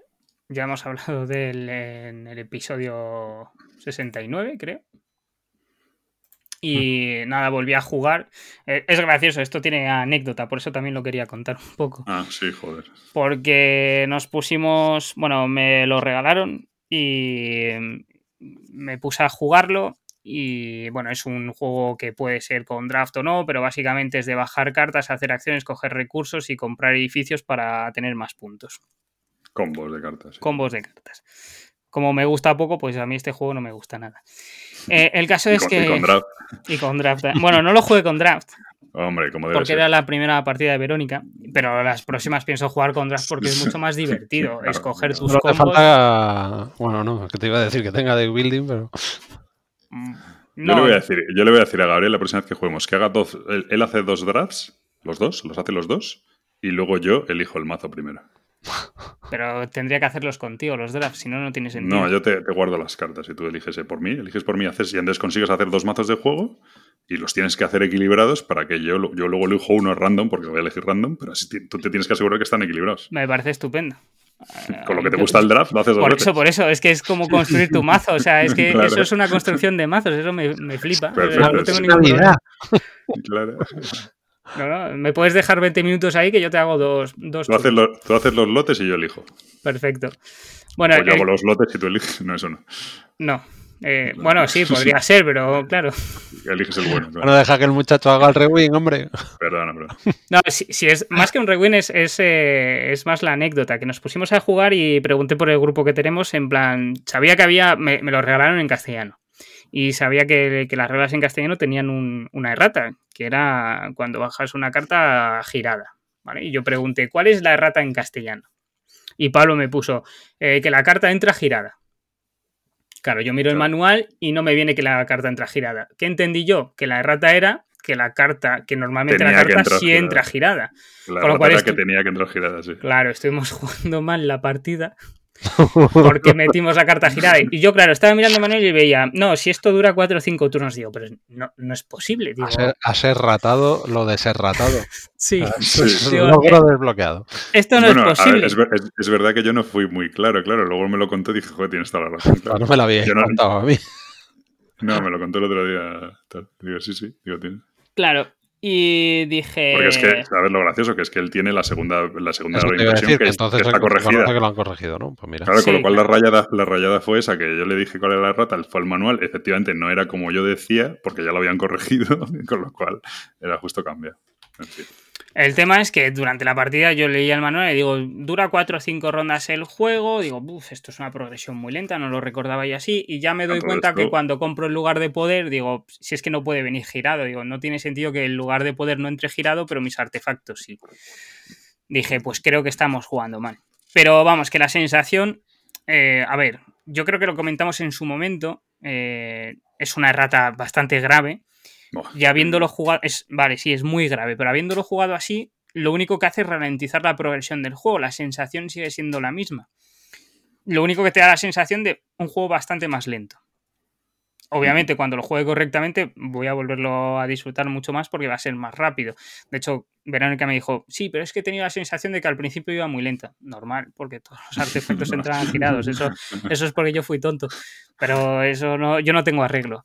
Y, el tema es que lo volvimos, o sea, a Verónica le gustó mucho, yo lo volví a disfrutar, el hecho de poder eh, combar. Eh, jugamos con los eh, con la configuración que viene de mago más las tres cartas y, es verdad que eso viene bastante equilibrado y está bastante bien. Hmm. Pero sigo insistiendo en el punto que comenté en su momento que si te va mal, no puedes, o sea, por mucho que tengas buenas cartas, como tengas, como no te salga algo que coincida con lo que puedes ir consiguiendo, no puedes hacer nada. O sea, yo sigo manteniendo eso. Yo mi teoría es que siempre puedes estar, siempre puedes hacer algo porque no es solo lo que tienes en tu mazo, sino con lo que hay en la mesa. Dicho ya, lo pero cual, si consigues lo que hay en la mesa que no te comba con lo que tienes en tu mazo, sigues igual. Si coges un lugar de poder para dragones y no tienes dragones, ¿qué más te da? Pero como, bueno, esta discusión otra vez, este es Claro, no tiene mucho sentido, pero yo lo que sí veo es que si, si a eso le añades el jugarlo así, que se te hace más largo, no, porque, eso sí, se te hace porque más largo, precisamente una de las cosas que tienes que yo sí estoy en ese sentido de acuerdo con Gabriel, ¿eh? que te puedes encontrar a veces que dices tú, joder, o sea, algo siempre vas a poder hacer, pero puede estar eh, muy roto un mazo con respecto al otro, pero bueno. Pues yo tengo mucha suerte, macho. Vale, eh, pero claro, lo que te voy es que si, si encima, de, o sea, lo, bueno que tiene es que para mí, el teniendo, tiene esa pega, pero tiene la ventaja de que dura 20 minutos, entonces te puedes coger, echarte otra y ya está. Sí. O elegir por qué ventana tirarte. Efectivamente. No, y, tiene una variante para dos jugadores muy chula, que es al mejor de tres partidas, cambiando los mazos, me parece. O sea, una vez que terminas la primera partida, expones todas las cartas que tienes y vas eligiendo uno, uno elige una, el otro elige la otra, y así vas cogiendo, puedes coger las cartas de rival que te parecen buenas e intentar hacer un pseudo draft. Yo lo que sí le veo es, pero siendo tan corto no es muy grave, que sí puedes en un, a mitad de partida, cuando llevas ya a lo mejor cuatro turnos o cinco turnos, sí que puedes ver que hay uno que va por delante y que recuperar eso ya ves que es muy difícil porque el otro va más rápido haciendo puntos. Aunque bueno, luego sí que de repente haces un combo y haces varios puntos y tal, bueno, no sé. Pero, o sea, que uno, que el combo de uno, eso le pasa al Race for the Galaxy también, que, que, el combo de uno es más eficiente que el del otro. Y ya está, y entonces eso lo ves y dices que por mucho que haga nunca voy a llegar a la eficiencia de tu combo, pero como dura 20 minutos, pues, bueno, muchas ganas de jugarlo. Podemos echarnos una Preacher esa, sea mejor de tres.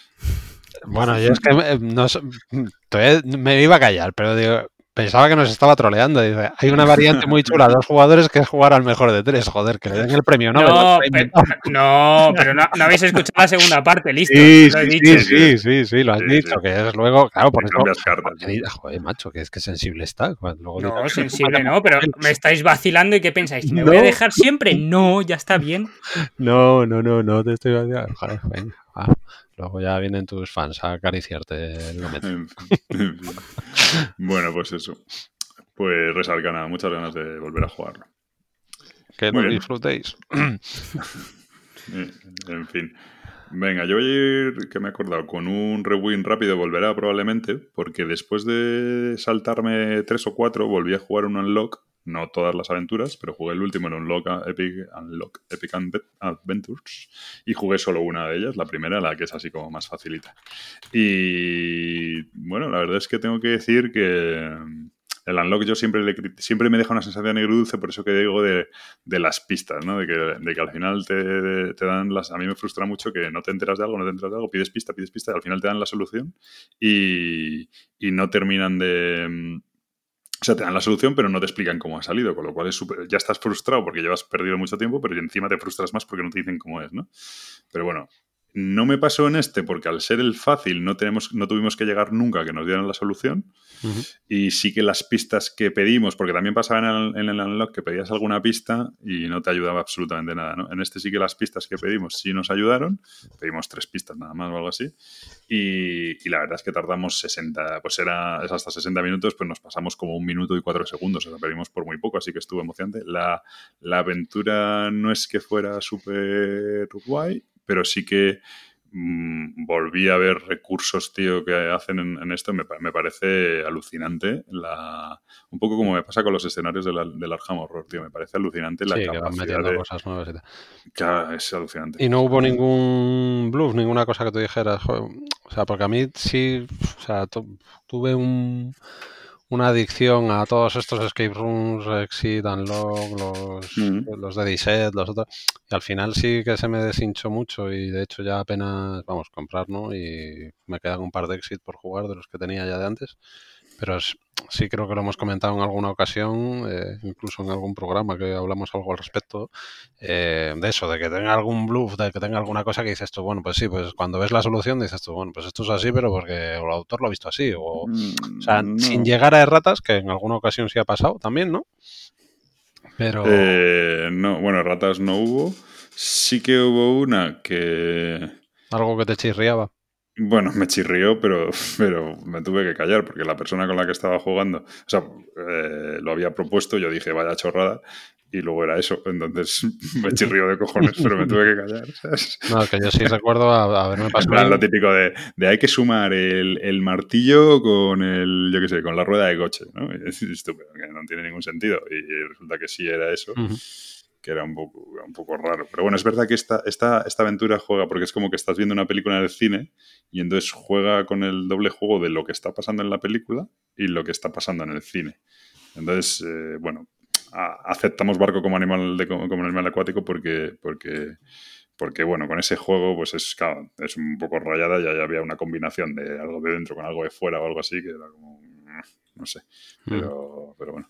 Bueno, eso es que a ti te chirriaba en tu lógica, pero no a la persona que jugaba contigo. Exacto, me tuve que callar. Encima, encima tuve que, no que callar, que pedir perdón, ¿sabes? Porque tenía razón. Joder, pena no- Pues qué, qué ya, pena ya no te ha dolido eso, ¿eh? Ya te ha dolido pedir perdón. sí, Qué sí, sí, pena no haber vivido ese momento. Ese momento histórico. Sí, sí. Que a todo esto, una pregunta que te hago. ¿La persona con la que jugaste es la primera vez que jugaba un juego de este tipo? Sí, sí, sí. Y- muy nada, le gustó mucho. Es que creo que es un Ah. juego para enseñar a gente ajena que está muy bien. Había estado en escape rooms y le molaba y le dije, pues mira, vamos a probar esto que, que yo creo que te, que te puede molar, que, porque no es lo mismo, pero se da un Ujú. aire. Y la verdad es que estuvo, sí, sí, se estuvo súper súper metida y súper guay, así que... Ah, muy, o sea, es lo que tú dices. Yo estaba un poco que me los había dejado de comprar y tal. Yo había jugado tres cajas y tal. Y me reconcilié un poco. Es verdad que es la primera, no tuve que llegar a pedir pista completa tal. Y luego sí que me moló un poco lo que digo, que sigue, sigo alucinando con, con las cosas que hacen, con, con las con cómo son capaces de seguir metiendo novedades. Bueno. Pues eso. Pero novedades en cuanto a mecánica o... Sí, sí, sí, sí. Claro. Novedades eh, de Sí, ¿sabes? Pues no es que no de, quiero. de tipos de puzzle, de Claro, tener que interactuar a lo mejor con la aplicación. Además, el unlock lo bueno que tienes es que, claro, que al tener el apoyo de la aplicación, pues aplicación, claro. muchísimas más cosas. A mí No, quizás el que- ejercicio de diseño me parece más guay el de los exits, que te meten cosas que al final tienen que estar en la caja y en esos poquitos que te meten y sí, tal. no bueno. Pero bueno, esa, esa sensación, tío, que de, de que a veces dices, joder, es que lo mismo tengo que mirar debajo de la lámpara en mi casa a ver si aquí está la solución, ¿no? Entonces, no tiene ningún sentido, ¿sabes? Porque, pero que son capaces de eso, ¿sabes? Es como muy Mm. guay. Eh, Está, está chulo. Muy bien. Pues bueno, pues eso, el, el unlock. Vale, y ahora con reseñas, no sé, o bueno, no sé si queréis hacer algún rewind más, creo que no. No, yo no tenía. Mm, Perfecto. Yo no. Pues ahora algunas reseñitas. Venga, pues. ¿Quieres darle tú, Gabriel? No, no, adelante, adelante, por Venga, favor. pues voy yo, que además voy a. Así a. A pecho descubierto a sacaros uno que no habéis jugado ninguno de los dos. Voy a Ujú. hablaros del tiburón. De- Ah, hacemos ficha, juego de. Sí, ¿no? Juego de 2019, de 2 a 4 jugadores, publicado aquí por. Bueno, aquí y allí, por Ravensburger. Un jueguito de 60 minutos. Y bueno, eh, publi- publicado por el grupito este que se llama Prospero Hall, que aunque parece el nombre de un autor, pues es un, un equipo, un estudio de diseño que, que, bueno, si no me equivoco, son los que han diseñado, entre otros, el Villanus y cantidad de, de juegos de ahora de, de licencias. Creo que también el que acaba de salir del Resplandor es de ellos, eh, tienen algo de Regreso al Futuro, de, están haciendo muchos, muchos juegos. Y, y Pero. dime. Pero Prospero Hall es el, es el tío, ¿no?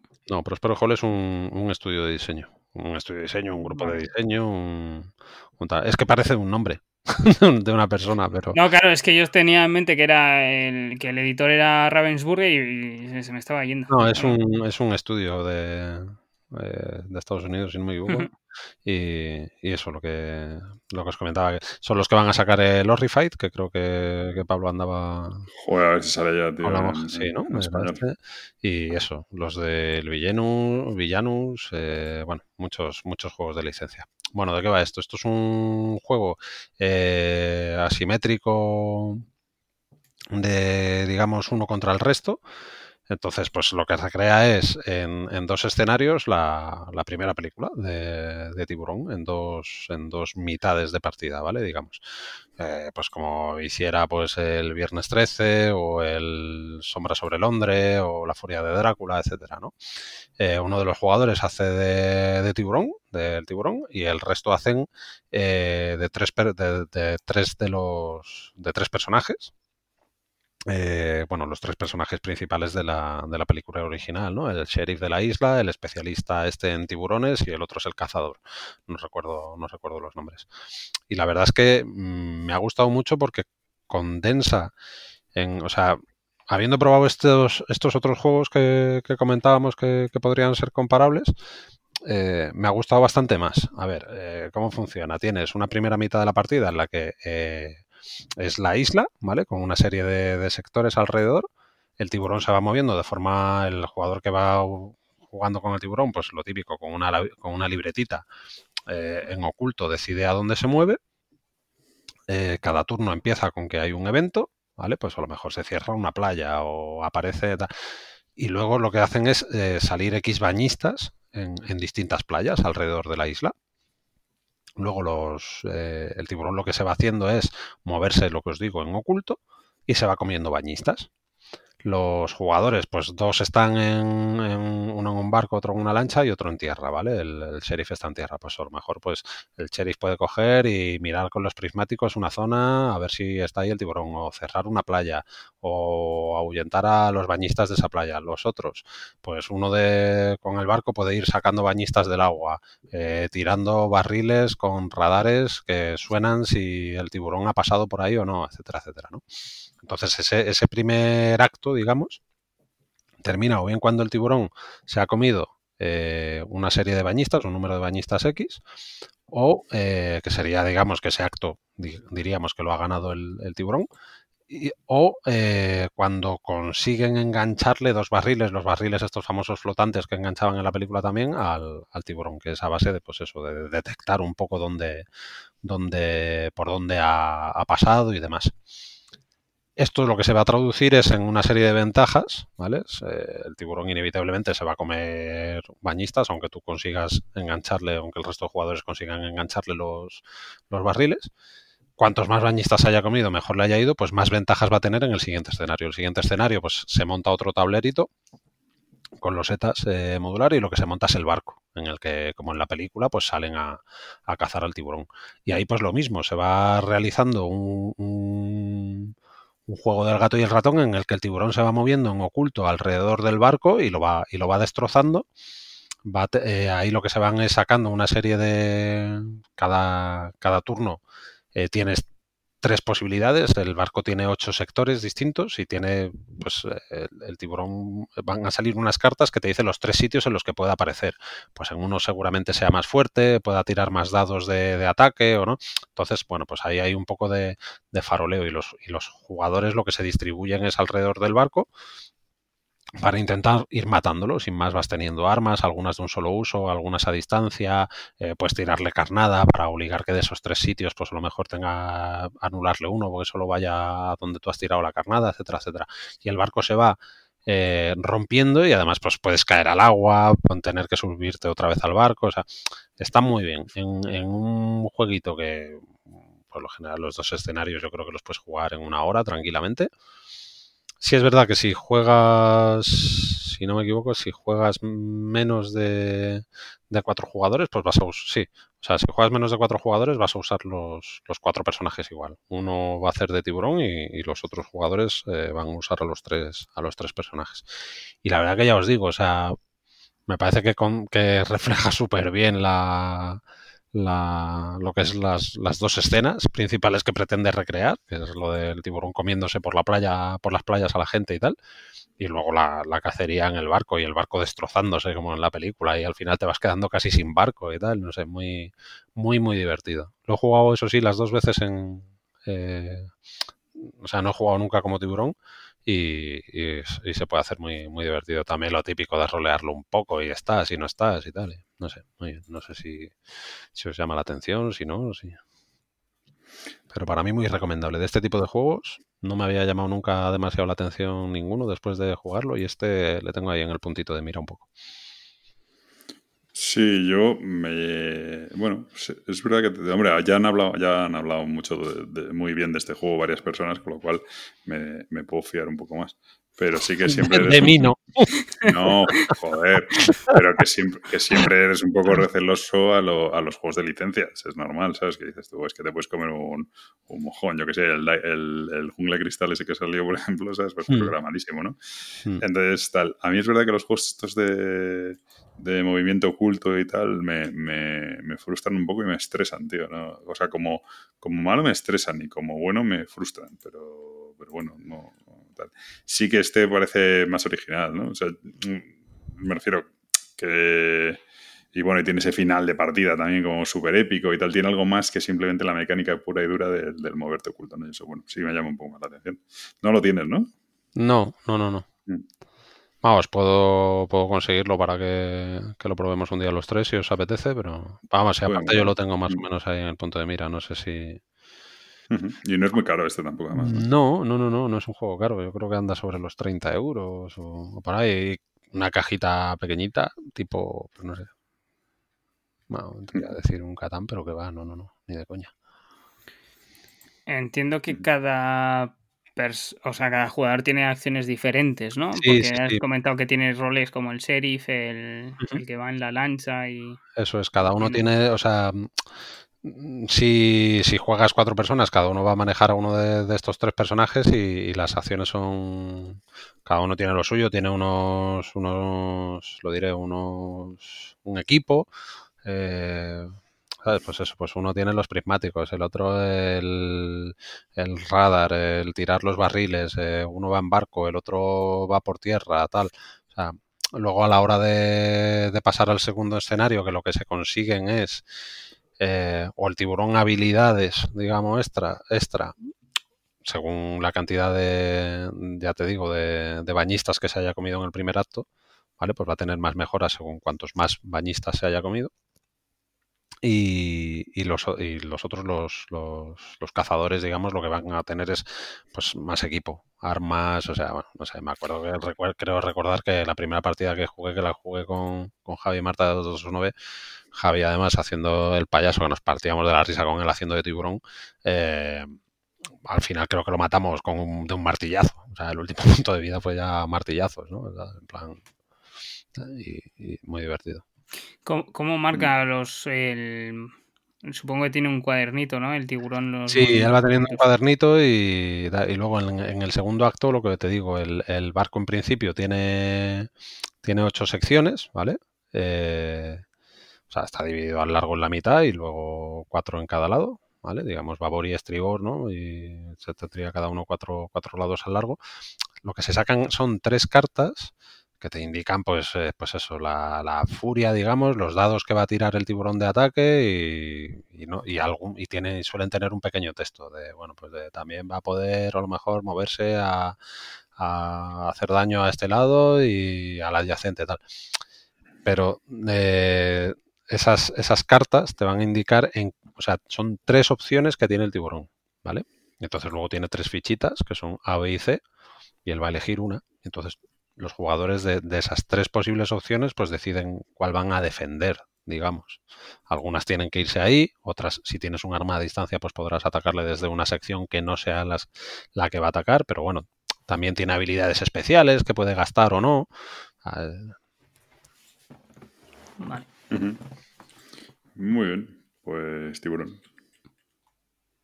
Yo para mí, eso, si os gusta este tipo de juegos, muy, muy recomendable. A mí ya te digo que no, no me llamaba nada la atención y lo probamos así de chiripa y, y muy guay.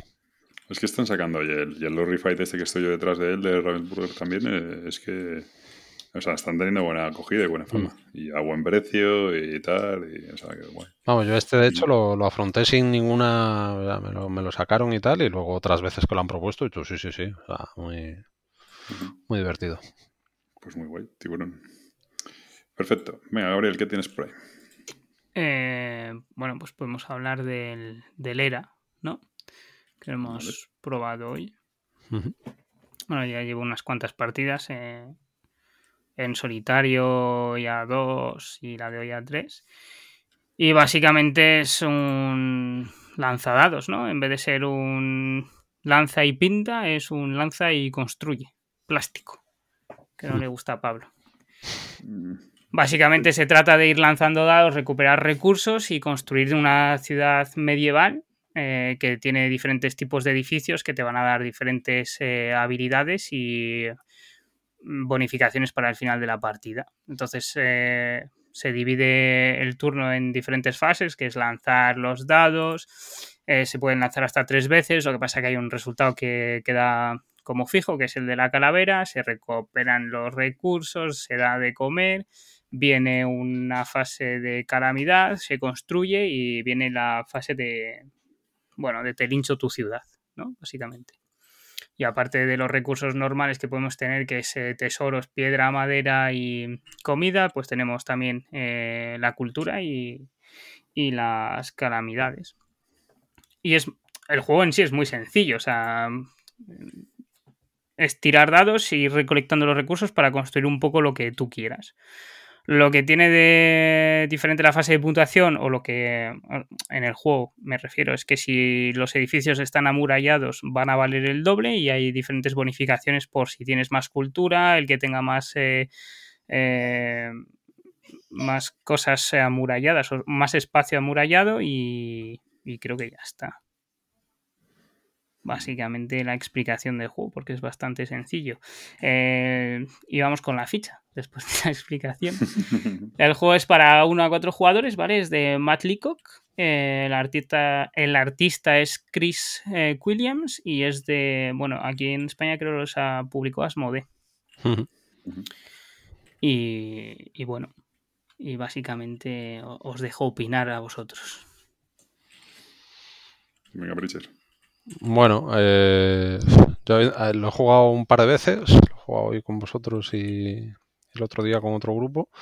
Y, a ver, lo primero, lo hemos comentado en el tema, es uno de estos juegos que, que tranquilamente podía, bueno, y lo has dicho tú, ¿no? Podría ser un roll and ride, tirar los dados, sacar eh, o sea, conseguir los recursos que has sacado en, los dados y, luego gastarlos en ese, en ese mismo turno. O puedes acumular, pero tampoco mucho, porque los recursos que puedes acumular de cada uno son limitados, para luego construir esos edificios. Podrías pintarlos sobre una hoja de papel, podrías ser fichitas de cartón con las formas de los edificios, ir haciéndote tu puzzlecillo, o podrían ser estos. Recuerda mucho eh, vamos, recuerda mucho, no muchísimo, al Catedral, al, clásico Catedral, que no sé si lo llegasteis a jugar vosotros en, algún momento, es un juego ya de hace muchos años, mm. que era solo para dos, en el que, bueno, pues tenías el espacio limitado, ibas poniendo edificios de estas mismas formas, etcétera, ¿no? Y era también así en 3D.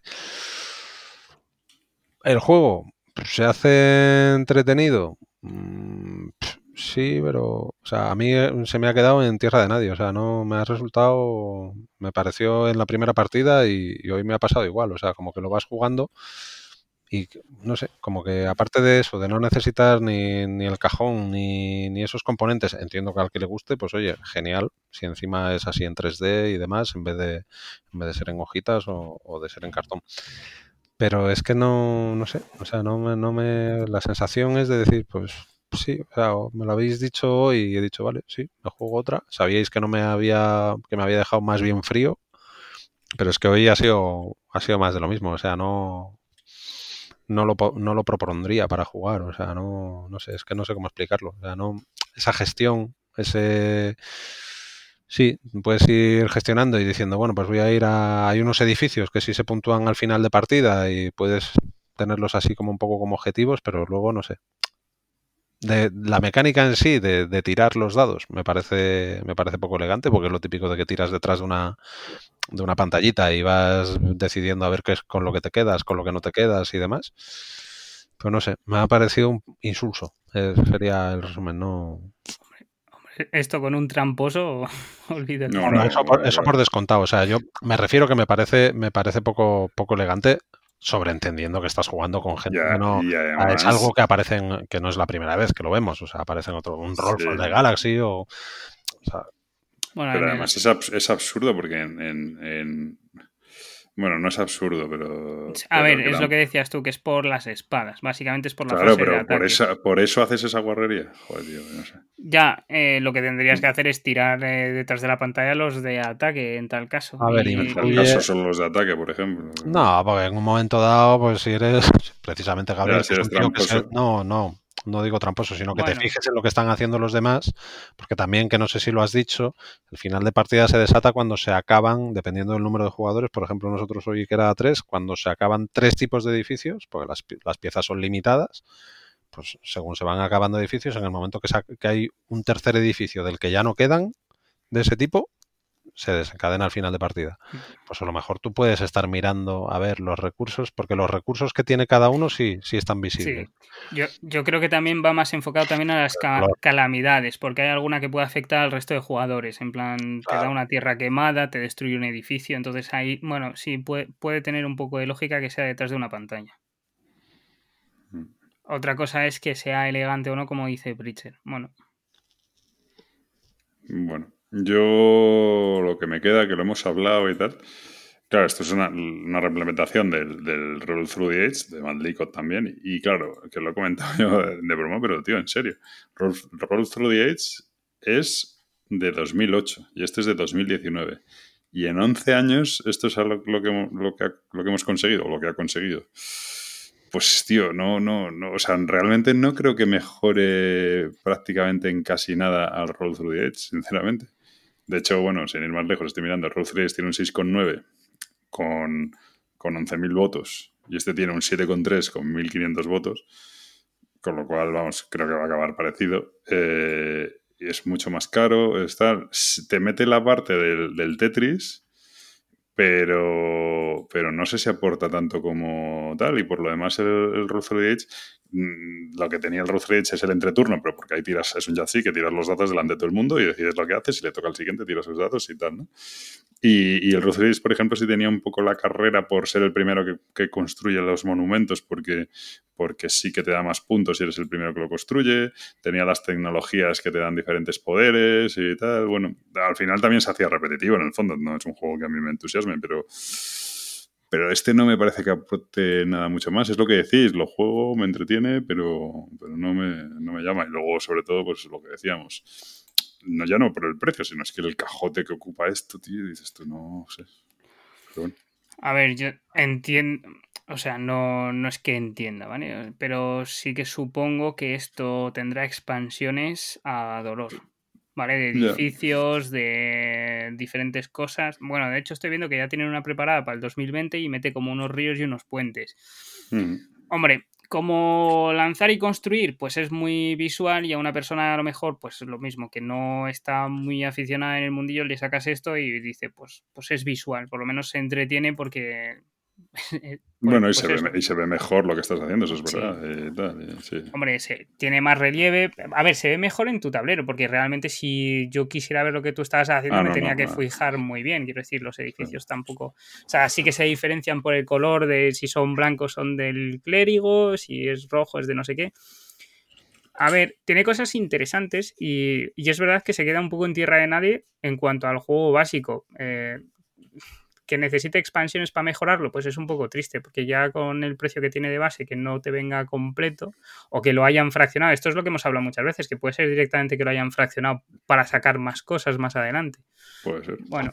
A mí no es un juego que, me, pida una expansión, ¿eh? o sea, pero de todas formas, o sea, comentas que, o sea, que sí que hay cosas que te resultan interesantes, como que...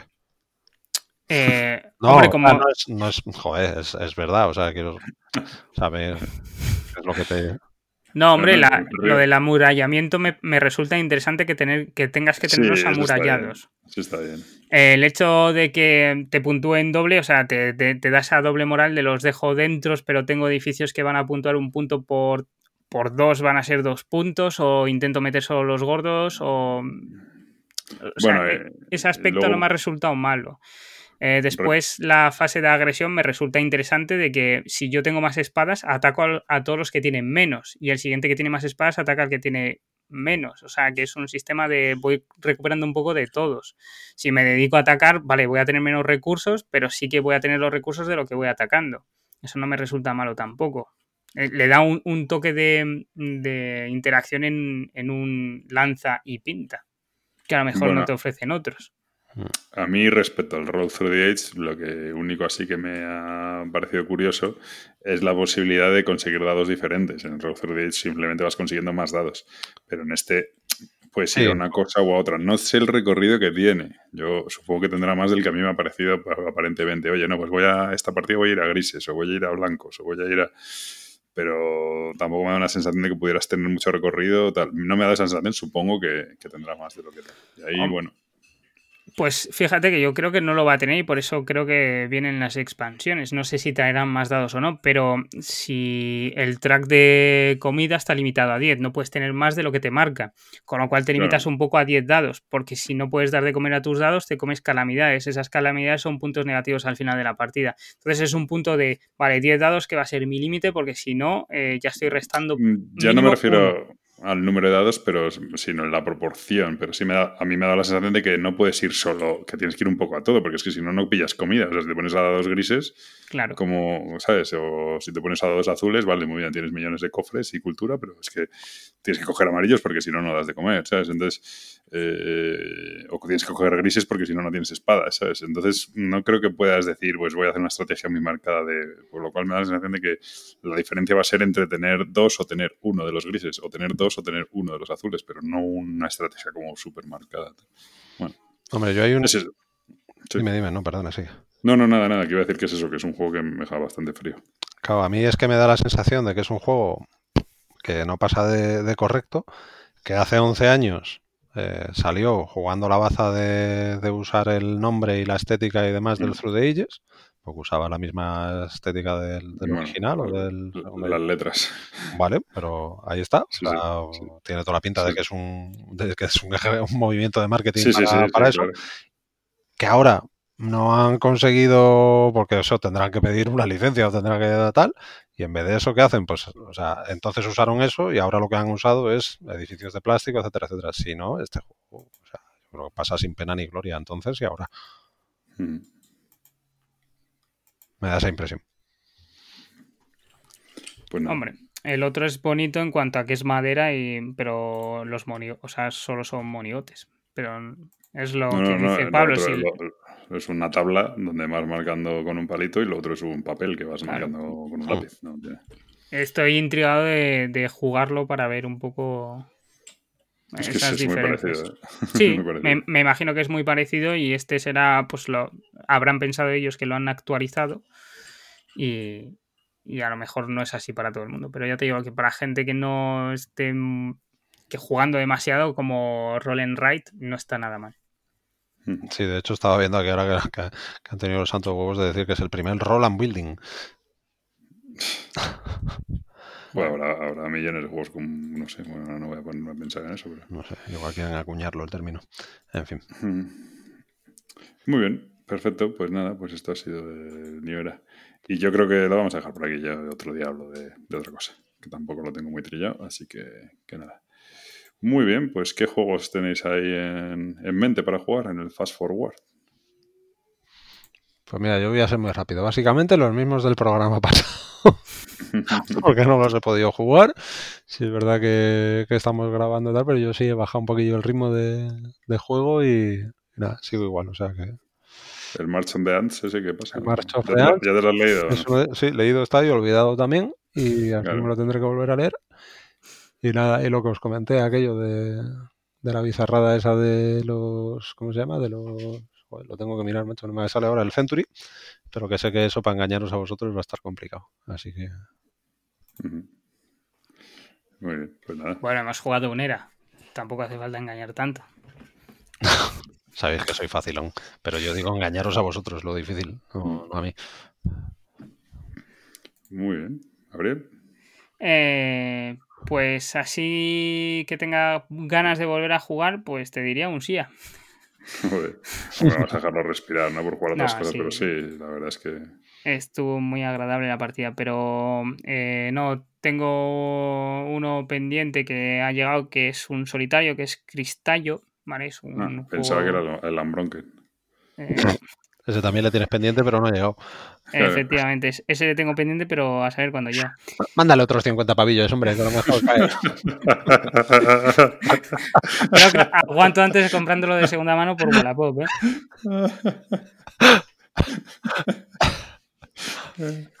No, el Cristal es un, un Kickstarter que también tuvo sus complicaciones de envío por diversos motivos y es un solitario de 20 minutos en el que tienes que ir liberando animales, ¿vale? Porque se supone que los ha... eh, em- los ha... Bueno, no sé cómo se dice en castellano ahora.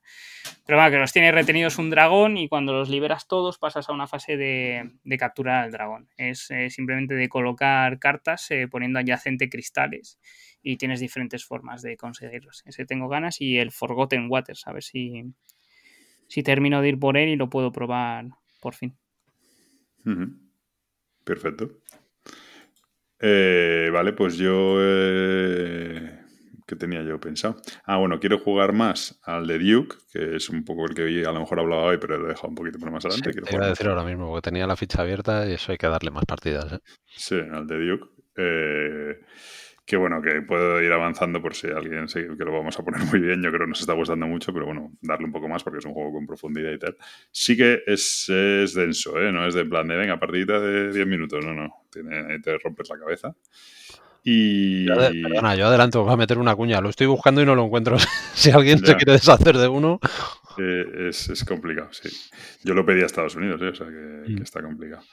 Y lo otro que tengo ganas es para que veáis, que me, o sea, me habéis troleado mucho, pero ya empezó a desplegar el Day Night Z en, en la mesa.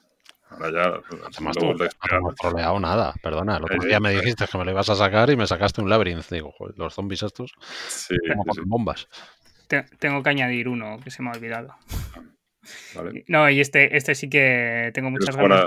al Day Night Z o qué? No, el Ginkopolis. Ah, vale. es que ¿Lo nunca sé cómo se llama. Que lo pude probar y uf, me gustó mucho. Pero no mucho. lo tienes. No, pero va a salir dentro de poco, creo. Así que espero conseguirlo y, muy, muy molón. Con muchas ganas de mm. volver a jugar. Muy bien, venga, pues vamos con los follows y unfollows. Como queráis. Venga, empieza tú, Pablo. nos lías a nosotros y luego nos pasa como en el último programa que nos, pegamos nosotros. Yo follow, yo unfollow. Venga, voy a dar primero el malo, el unfollow. Que no lo tenía apuntado, pero respecto, después de la partida del SIA, le, le, mm, le veo más sentido incluso. Tenía, hablando del Tainted Grail, que decían que era un sandbox y tal, y no sé qué, y, y es verdad Claro, al ser cooperativo eh, tiene ese problema y es la necesidad de meter algo que, que, meta de temporizador, o sea, que haga, que, haga que puedas perder o ganar la partida, ¿no? También me pasa con el Seven Continent o con, estos juegos, ¿no? Que por qué tiene que haber un, algo que, haya un temporizador, ¿no? Y en el, en el, es lo de los menires que se van apagando y todo ese rollo, ¿no? o sea, evidentemente es, una, es conceptual porque no tengo la respuesta, ¿no? Pero ¿por qué no puede haber un sandbox infinito? ¿Sabes? O que tú puedas seguir jugando, jugando. Hombre, claro, hoy en el SIA, que es un, que es un sandbox, evidentemente, claro, no, el, temporizador son los demás, los demás rivales, ¿no? Porque al final tienes que llegar a una puntuación y hay un ganador y tal, ¿no? Pero, pero realmente podíamos.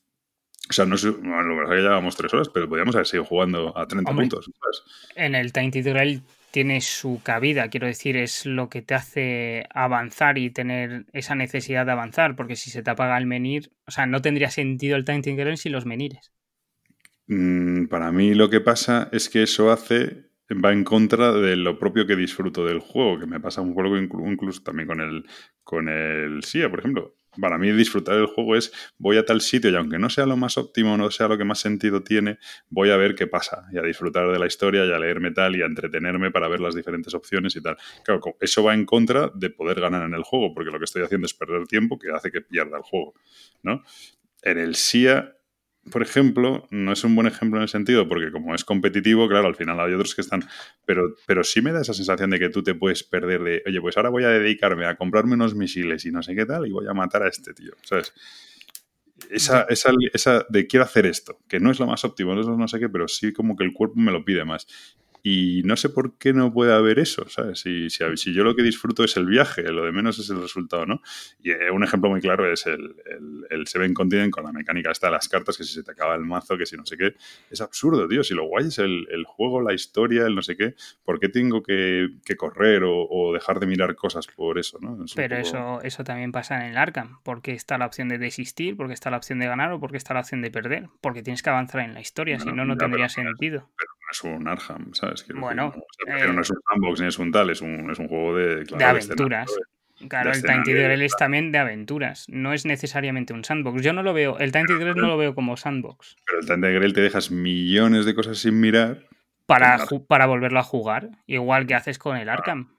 No, en el Arkham no te dejas cosas sin mirar. Puedes dejar una habitación porque no has llegado, pero no es que tú no te quedas la sensación de, de es que no tengo ni idea de. No sé, no sé. Y aparte el Arham mm, mecánicamente es 100.000 veces más. Me parece que tiene. Claro, que es que me parece que en estos sandbox de historia, la gracia es la historia, no la mecánica. Entonces, si, si, si la mecánica va en contra de que disfrutes de la historia, pues vaya gracia. El Arham, la mecánica es muy chula, ¿sabes? Entonces yo disfruto de. Es como el Gloomhaven, si lo de menos es la historia en el Gloomhaven, es que la mecánica del juego es guapísima, ¿sabes? Bueno, pues eso. Bueno, es, es un poco abstracto porque realmente es un. Tal, pero me pasa eso con los sandbox. Venga, listo. Venga, pues. ¿Quieres tú, Gabriel, o yo? Vete, vete. Venga, pues me piro. El unfollow, malo. Eh, vamos, ha sido bastante sonado estos últimos días. No sé si lo habéis visto, supongo que sí. Va para lo que han llamado, que no sé cómo llamarlo esto, pero vamos, lo que han llamado el New NAC. Eh, pues bueno, pues NAC era una, empresa de, de, Wargames que para, para los así menos wargameros, pues fueron los que en su día publicaron en castellano pues juegos como como la fuga de Colditch o el asalto al Banco de Inglaterra, además, y bueno, y tenía eh, wargames eh, muy conocidos. Y, bueno, todo esto va porque de pronto aparece un anuncio como que un nuevo lanzamiento, que iba a resurgir NAC y que iban a sacar iban a reeditar algunos de los, de los Wargames clásicos en un formato que llamaban de libro juego. ¿vale? Han sacado, entre otros, pues eh, Bailén, eh, Trafalgar y la Segunda Guerra Mundial.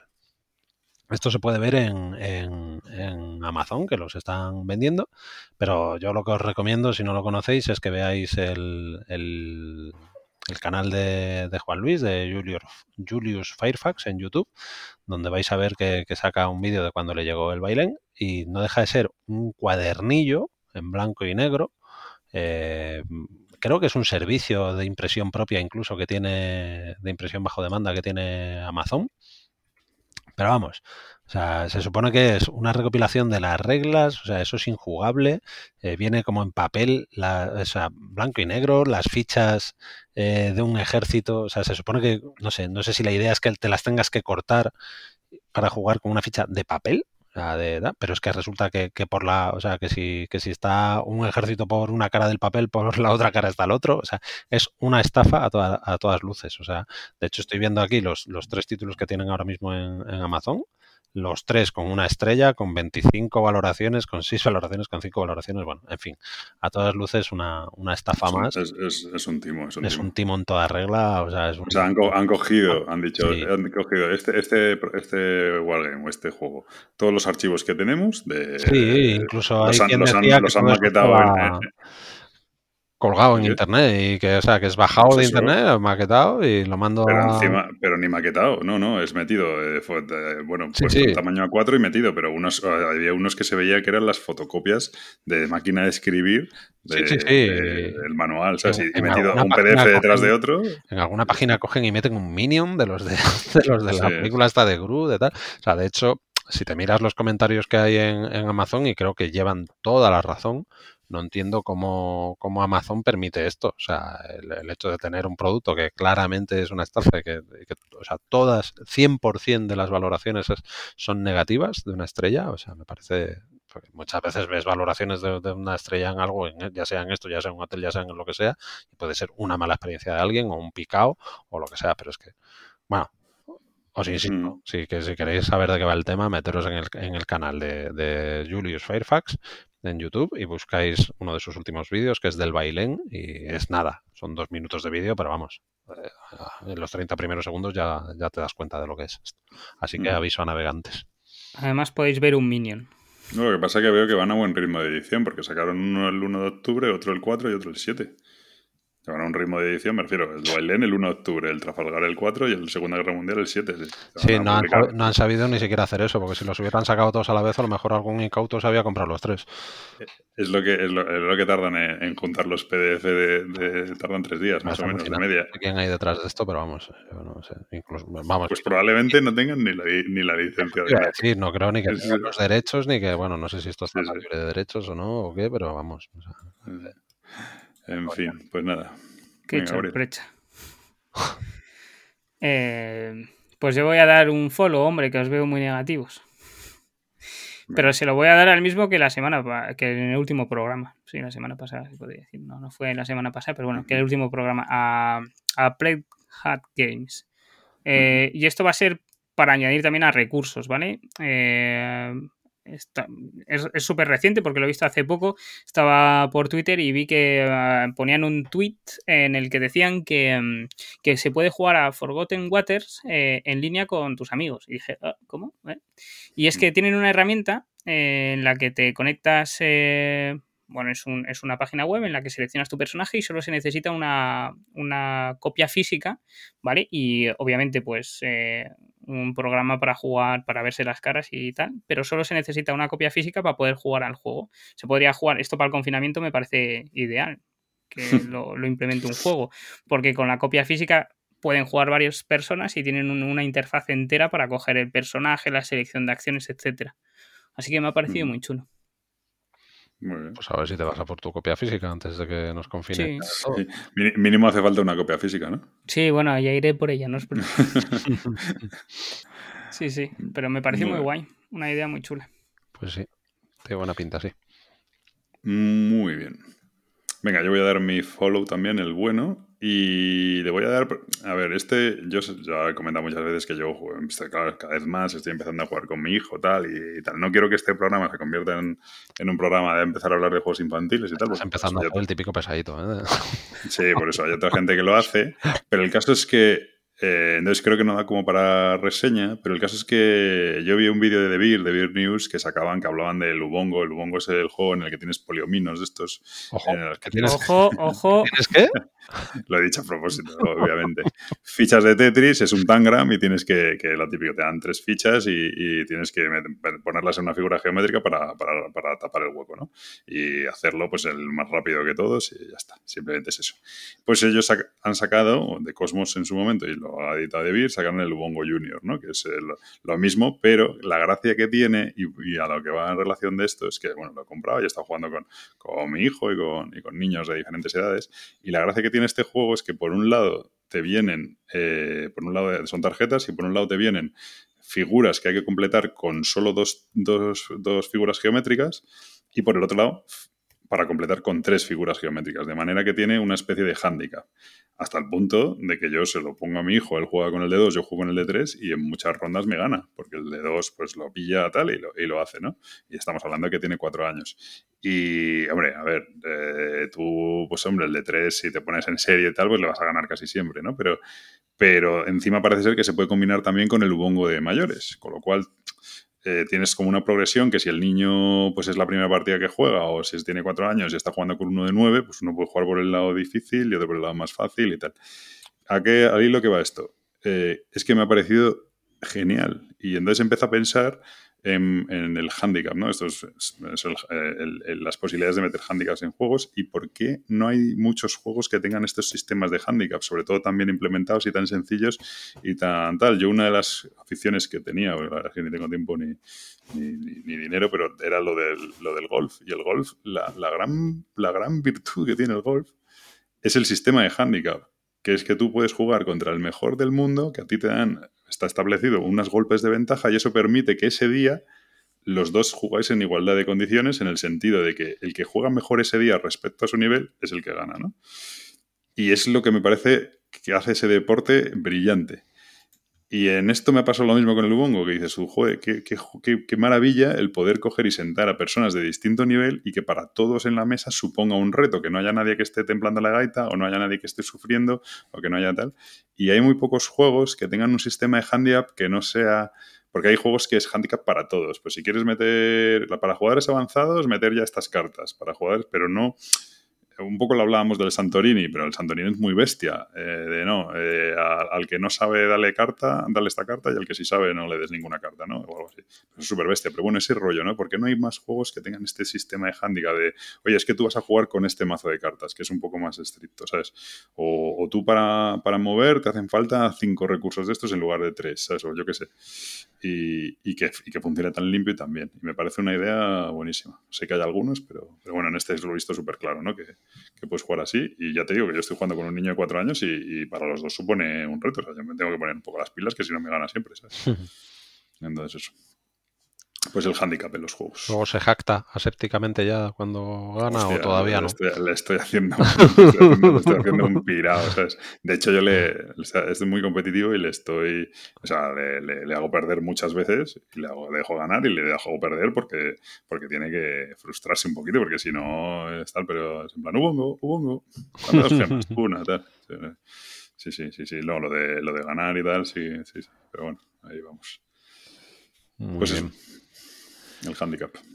Bueno, pues yo voy con el follow también. Este sí que va a ser rápido. Eh, servicio postventa de Renegade Games.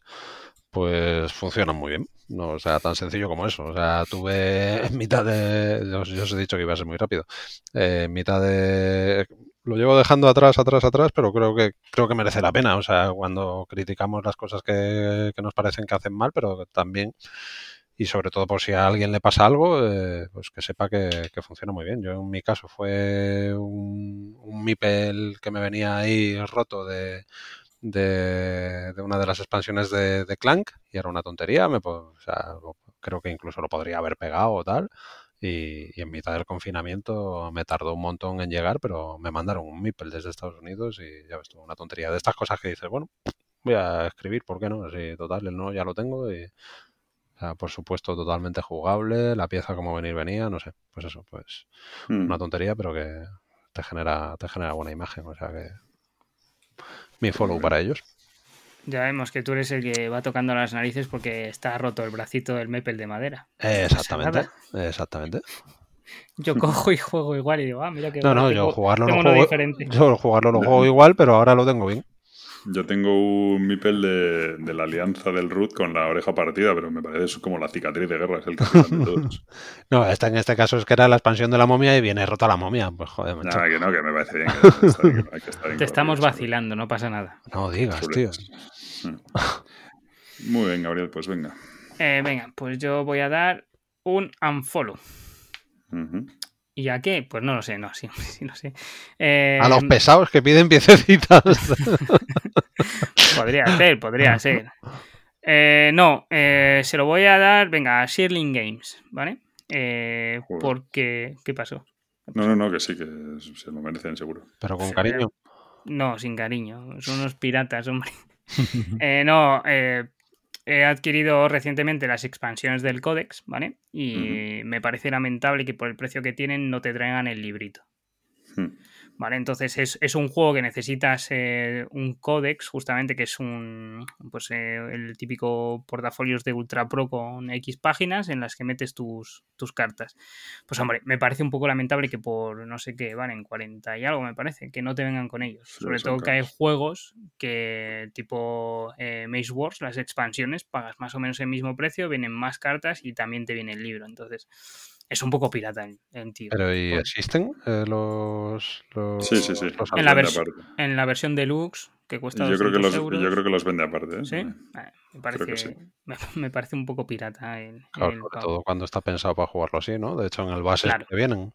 Sí, en el hombre, ya sería la leche que en el, en el base no vinieran. O sea, la calidad del juego a mí me parece bastante mala en cuanto a carta, componentes, etcétera. Si no te viniera el eso, diseño- el diseño, sí. Claro, pero si no te viniera eso en el base, pues no te sorprendería ahora que las expansiones Claro. traiga. O sea, tú estarías acostumbrado a buscar en tu mazo de cartas y ya está. Aquí es como muy guay, ¿no? Es un grimorio. Los vende, los vende cada pareja Pero- 20 euros. Cada pareja 20 euros. dólares. 20 dólares. Sí. pues nada. Eh, 20 también es- dólares, se dice pronto un par de cuadernos de, de hojitas. A ver, este Sirling Games, si te pones a mirar en, en BGG y tal, es uno de los, de los tíos más odiados del mundillo. ¿eh? O sea, es, un, es un figura de la leche. No estoy muy puesto y tal, pero, pero este tío le tiene la gente mucha manía. Lo que pasa es que tiene juegos muy buenos y, y entonces pues de eso vive, pero, pero la gente le tiene mucha, mucha manía. O sea, tiene, tiene historias, vamos, en BGG ya te digo, si te pones a mirar los comentarios y tal, le da mucha caña. O incluso las propias notas de los juegos y tal, hay gente que da mucha caña. Ah, es un juego que sin duda merece una edición mejor, ¿no? Sí, en todos los aspectos. Y ahí Bueno, hay. Tampoco es tan horrible. Es, es horrible, el- a mí me parece horrible el diseño de la caja y de los tapetes. Hombre, no Eh, está, no, que no está- o sea, pero las cartas guay y todo, y luego la edición es una chustada Sí. importante. Sí. Pero las cartas no son normales, no son malas, son normales. mm. Son, son Son normales malas. tirando a malas. Yo creo que la recuerdo fulija, fulija, ¿eh? se marcan los bordes. O sea, para el- la calidad componente-precio que estás pagando, lo comparas con otro juego de No, cartas sí del es estilo, carísimo, es sí. horrible, feo, en el sentido de la maquetación, ¿vale? Y encima la calidad del material no El es buena. manual, el manual es horrible, sí, sí, sí. No, sí, lo sorprendente es que las cartas son bonitas. Pero el resto del juego no se, no se ve que son diferentes, claro, está claro. Muy bien, pues perfecto. Unfollow a Sirling Games. Y ya está, ¿no? Pues eso parece. Muy bien, pues nada, mm, pues aquí lo dejamos por hoy y ya volveremos. No hemos ni hablado de ese ni nada, tío, estáis súper Ah, desconectados. pero ahí es en este año. Sí, algo sí. hay, algo hay. Algo habrá. Por eso, por eso. Bueno, pues nada, pues por mí, hasta la próxima. Adiós. Hasta la próxima. Broken-hearted people always trying to spend my time.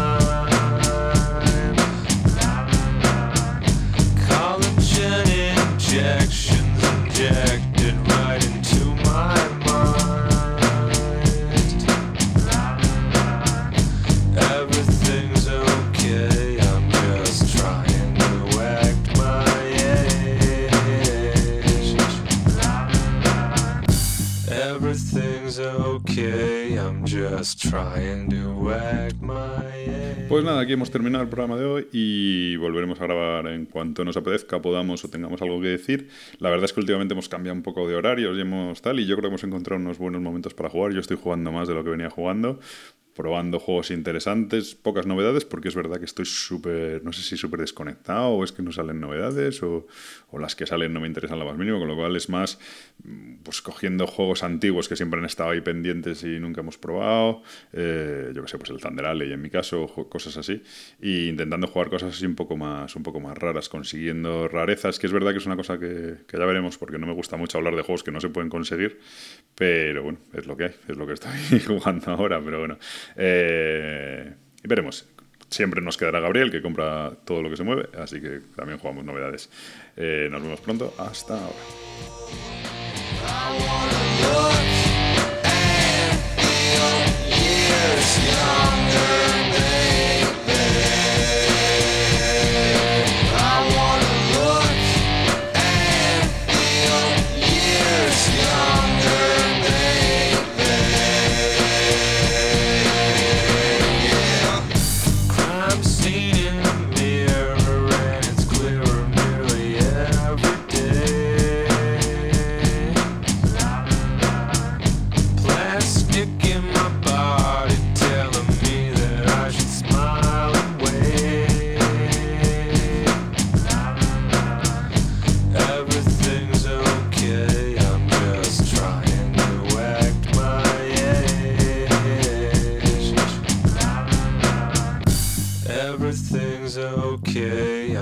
Just trying to act my.